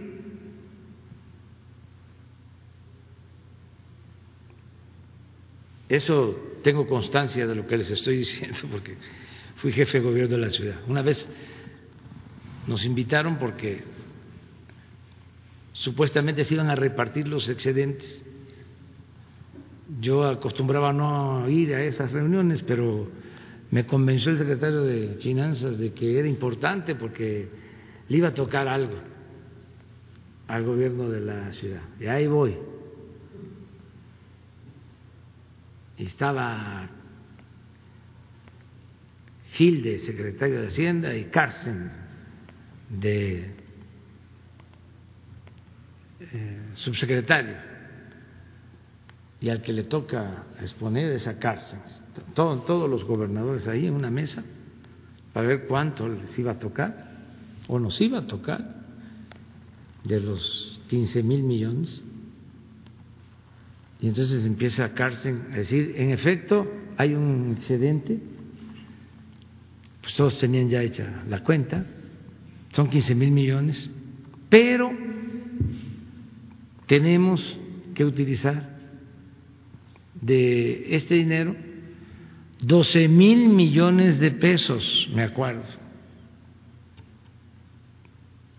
por las fugas que significan los robos de los eh, ductos de Pemex, el huachicol. De modo, dice, que quedan tres mil para repartir. Entonces, al final, no le tocó nada pues, a los estados y tampoco al Distrito Federal. Esas eran las cuentas, pues. Por eso digo, el huachicol estaba en el presupuesto, lo contabilizaban. Les estoy hablando de cuando Carsten era subsecretario, luego fue secretario.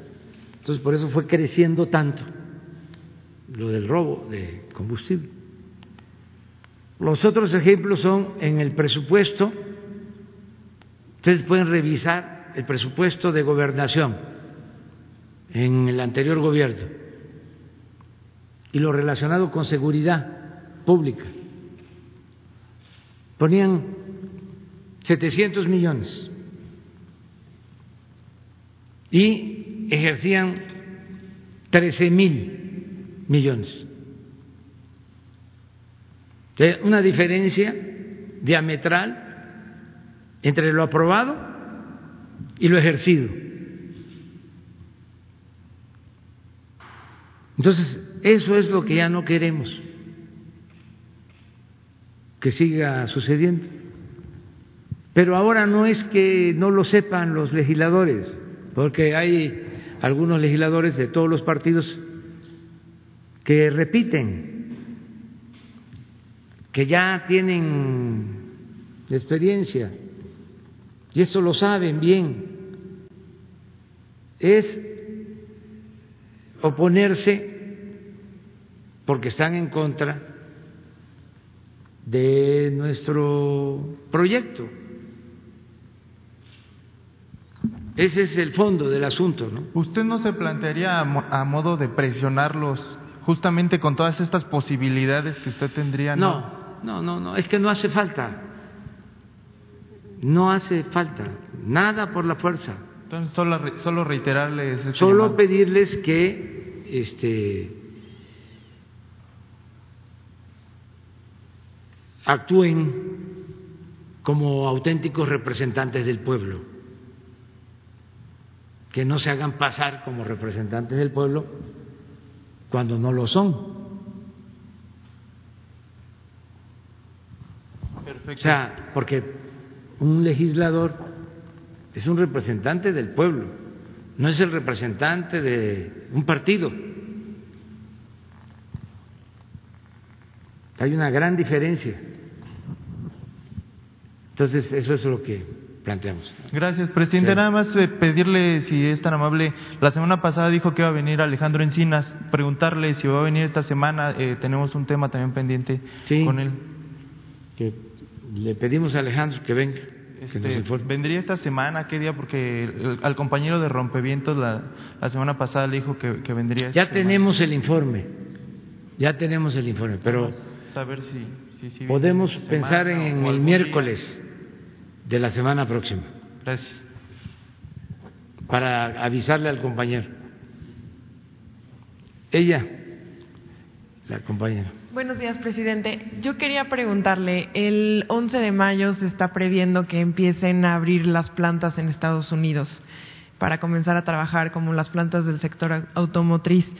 En México, ¿cuándo comenzarían a abrirse las plantas? Y si hay algún plan no sé, de regreso escalonado para evitar que haya rebrotes en las plantas. Muchas gracias. Hoy tenemos una reunión.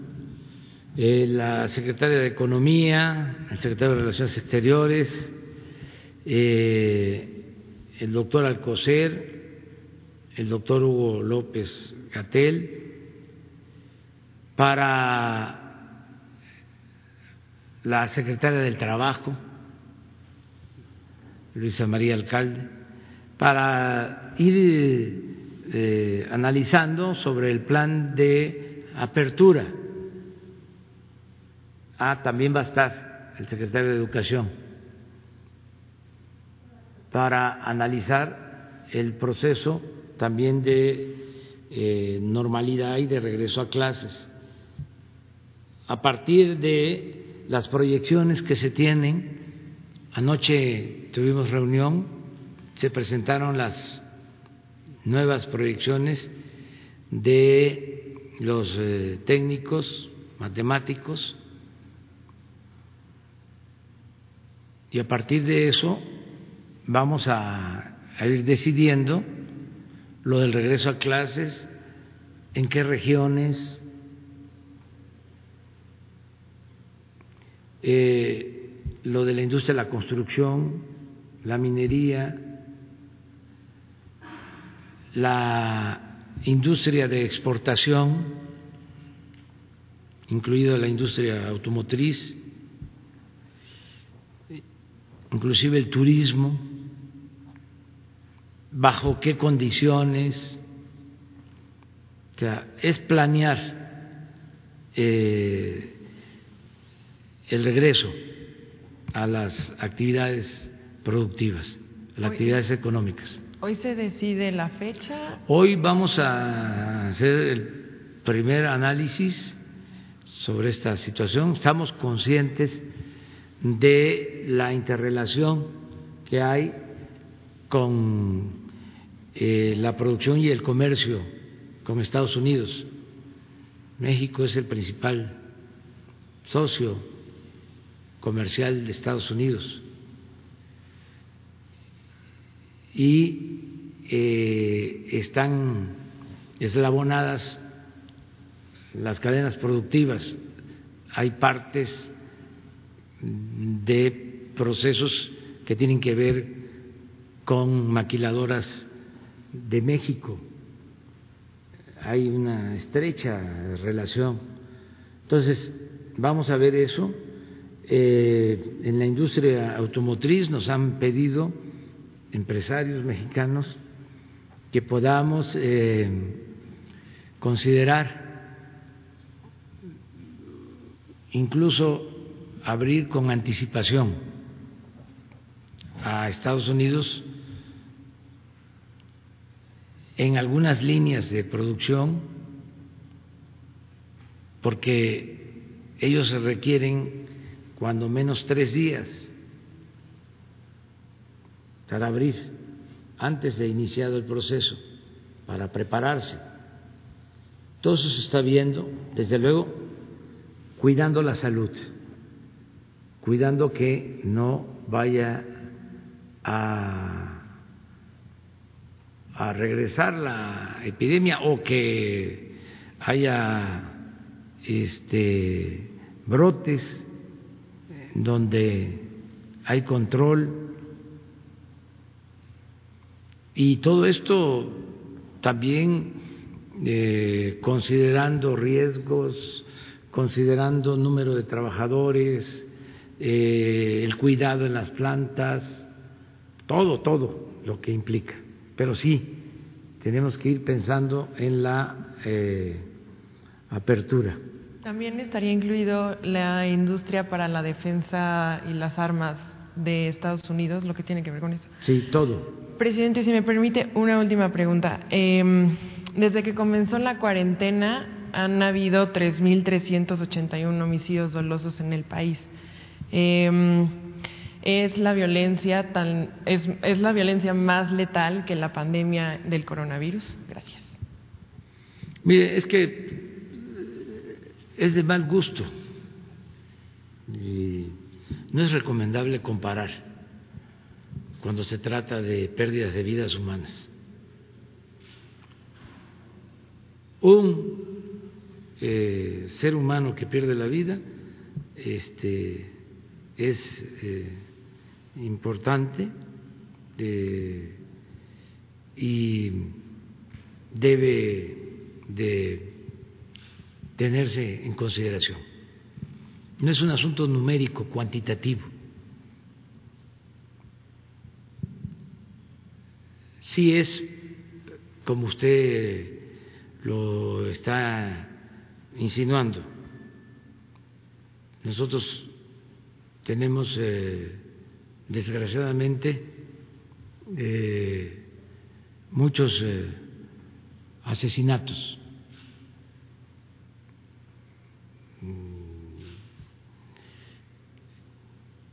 Y hay también mm, otras muertes.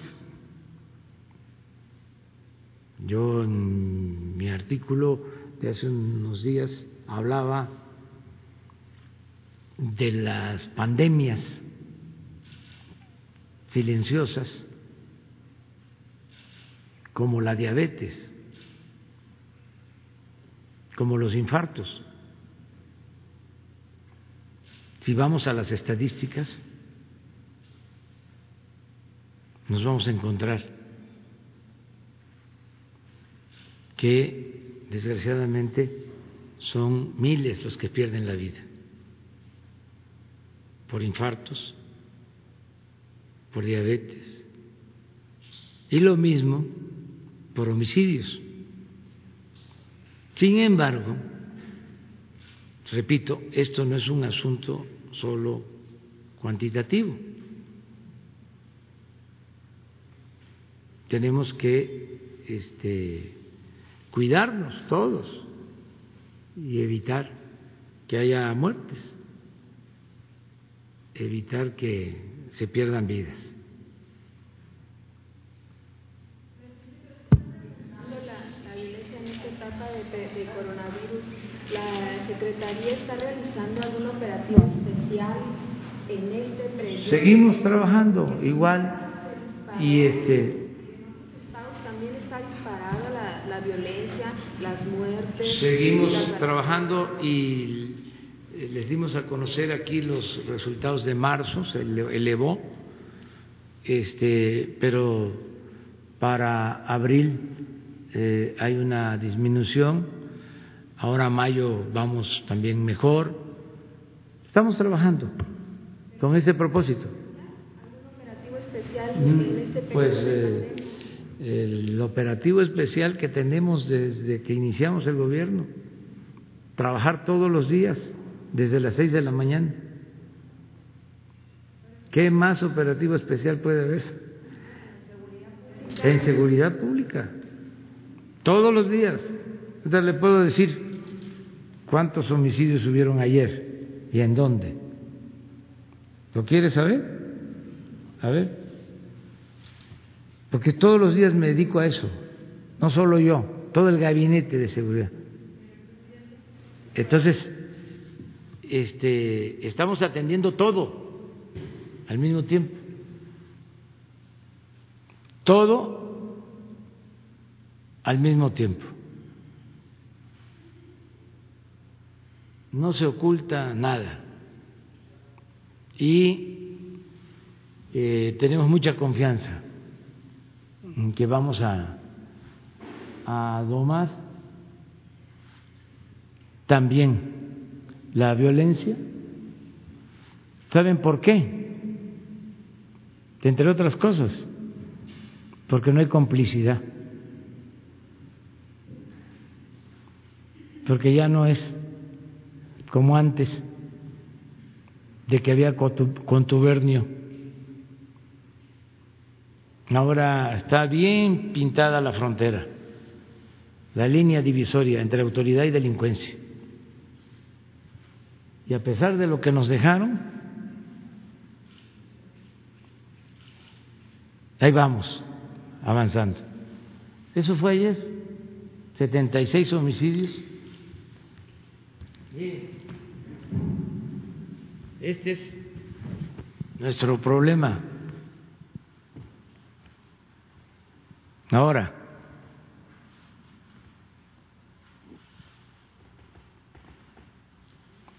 y no estamos cruzados de brazos por lo que tú mencionas, este, los planes especiales.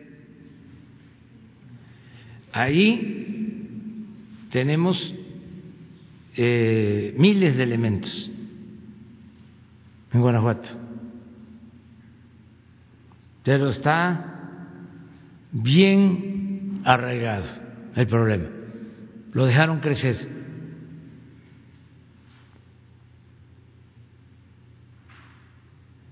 Entonces, todos los días, ahora que toque la información, quedamos que cada mes viene el Gabinete de Seguridad con ustedes a informarles, a ustedes y al pueblo. Entonces, les vamos a explicar el plan de Guanajuato, de atención a Guanajuato. Es uno de los estados que tiene más elementos de la Guardia Nacional.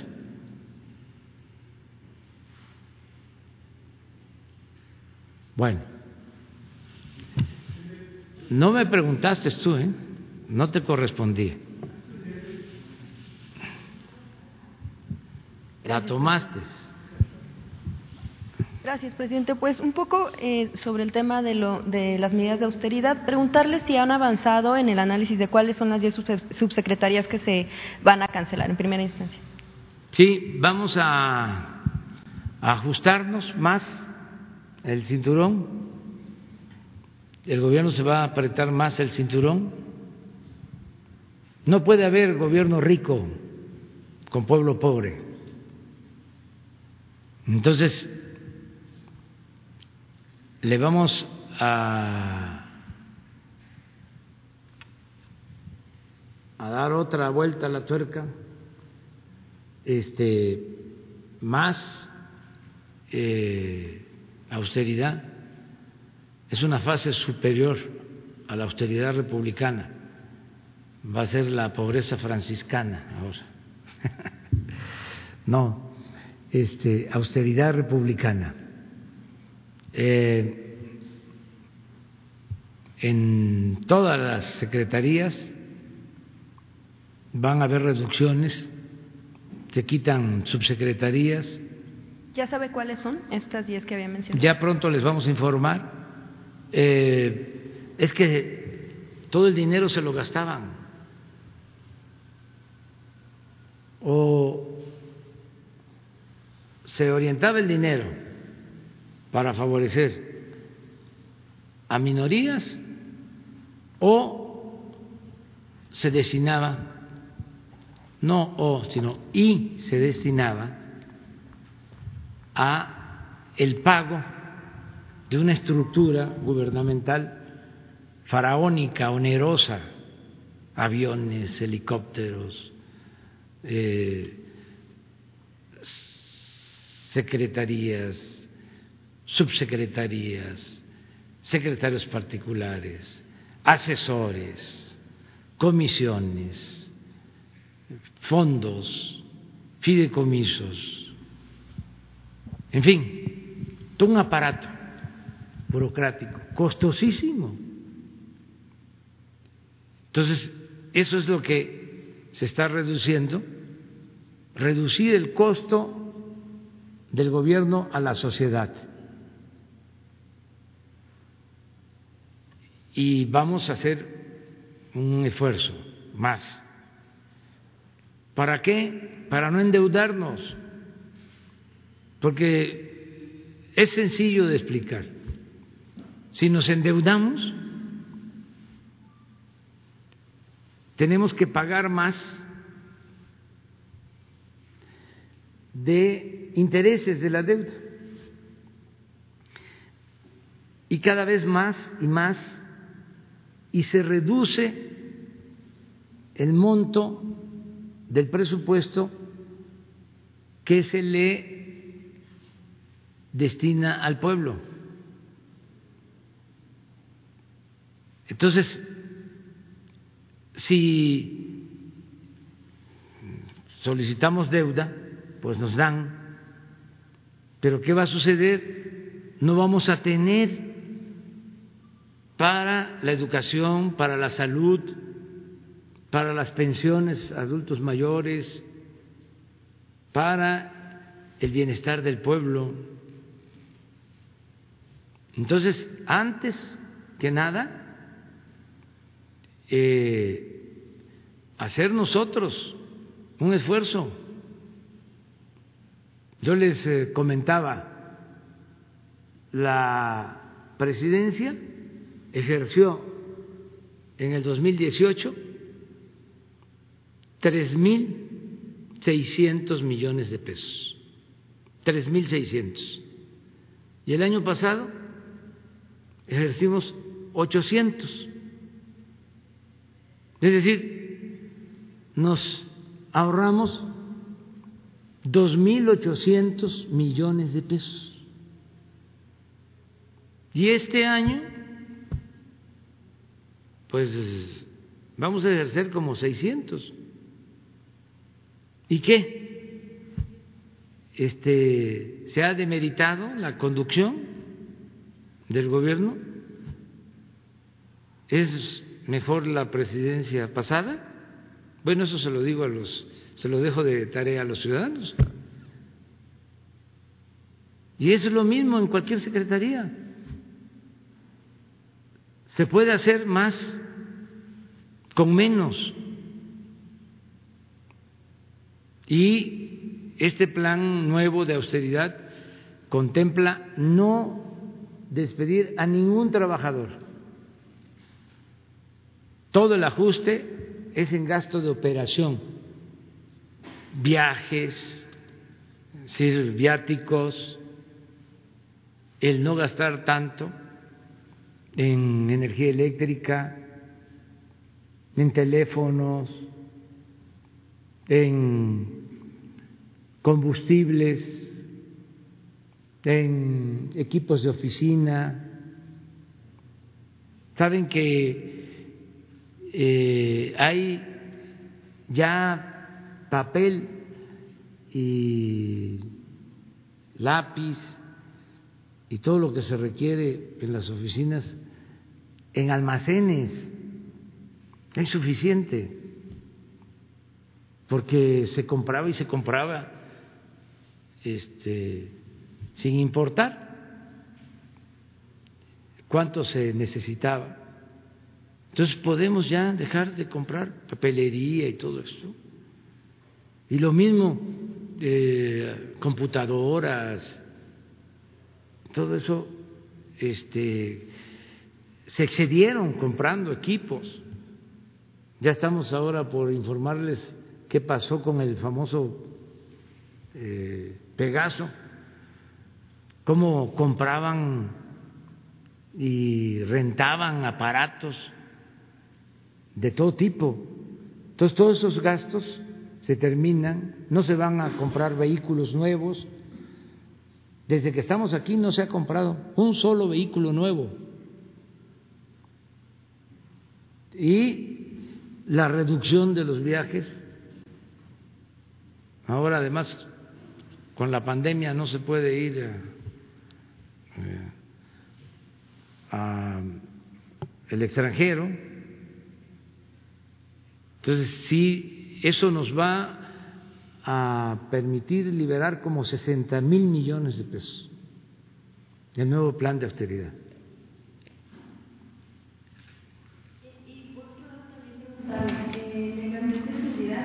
¿Cómo han evaluado la violencia en contra de las mujeres ahora que están en el confinamiento en sus hogares? Eh, hace incluso unas semanas hablaban, eh, se informaba que había incrementado un 100%, se había hablado también de campañas, pero ¿cómo se está evaluando este tema y también el tema de los recursos para ciertas, eh, ciertos fines que tienen que ver también con el tema de atención a violencia a las mujeres? Por ejemplo, la Casa de la Mujer Indígena y Afroamericana se, se menciona que la Secretaría de Hacienda fue quien eh, pues eh, reservó el dinero que estaba destinado. Saber si es, eh, qué tiene en, torno a esta información y cómo analizan el tema de la violencia en contra la mujer en sus casas. Bueno, en el caso de la violencia en general y la violencia contra las mujeres, no hemos nosotros advertido un incremento. Desde luego, la forma que tenemos de medirlo son las denuncias que se presentan puede haber cifra negra, pero en las denuncias no ha habido un incremento. Porque la propia Secretaría de Gobernación advertía precisamente este tema y que bueno, pues era preocupante. Saber si la Secretaría podría informar. Partía del supuesto de que si se estaba más tiempo en las casas, podía este, experimentarse, podía darse más violencia eh, familiar. Esto no necesariamente está sucediendo, porque no se puede medir este, con los mismos parámetros a todo el mundo. En México tenemos una cultura de mucha fraternidad en la familia. Pero también machista. O sea, sí hay mujeres que han sí, tratado sí existe machismo, pero también existe mucha fraternidad familiar. La familia en México es excepcional. Es eh, el núcleo humano más fraterno. Esto no se da en otras partes, lo digo con todo respeto. O sea, son de las cosas buenas que tenemos. Entonces, si queremos medir violencia familiar en México con los mismos parámetros de otras partes del mundo, no aplica del todo. Es eh, algo parecido a lo que hablábamos sobre los ancianos. Nosotros, por ser herederos de grandes civilizaciones y de culturas que vienen de lejos, siempre hemos cuidado y respetado a nuestros mayores. Los ancianos de México son cuidados por la familia, vuelvo a lo mismo. En mi artículo hablo de eso que se puede tener a un adulto mayor en un asilo, por más confortable que sea, y nunca va a ser igual que tener a ese adulto mayor, a ese ser querido, en nuestra familia. O sea, el amor no se sustituye con nada. Esa es la grandeza de México. O sea, su cultura, esas tradiciones, esas costumbres, esos hábitos. Lo digo con todo respeto. Nosotros tenemos un poco más de mil albergues, asilos de ancianos. Nada en comparación con los que tienen en otras partes del mundo. Pero no es porque no hay una política de protección o de bienestar o de seguridad social en México con ese propósito. Es que tenemos otra costumbre, otras culturas no queremos este, que se vayan nuestros adultos mayores a los asilos, como tampoco queremos que se vayan nuestros hijos de la casa. ¿Qué sucede en otras partes? Apenas están llegando a la adolescencia los eh, jóvenes y ya los padres quieren que se vayan de la casa. Esa es una costumbre. En otras partes, aquí no. Aquí no queremos que se vayan los hijos de la casa, por eso abusan y se quedan hasta más tiempo. Pero eso es nuestro. Eso es lo que tenemos que exaltar, todos esos valores, esa gran reserva de valores. Eso es lo que nos ha salvado siempre. Entonces, eh, podemos demostrar y vamos en su momento a informar sobre la violencia este, contra las mujeres,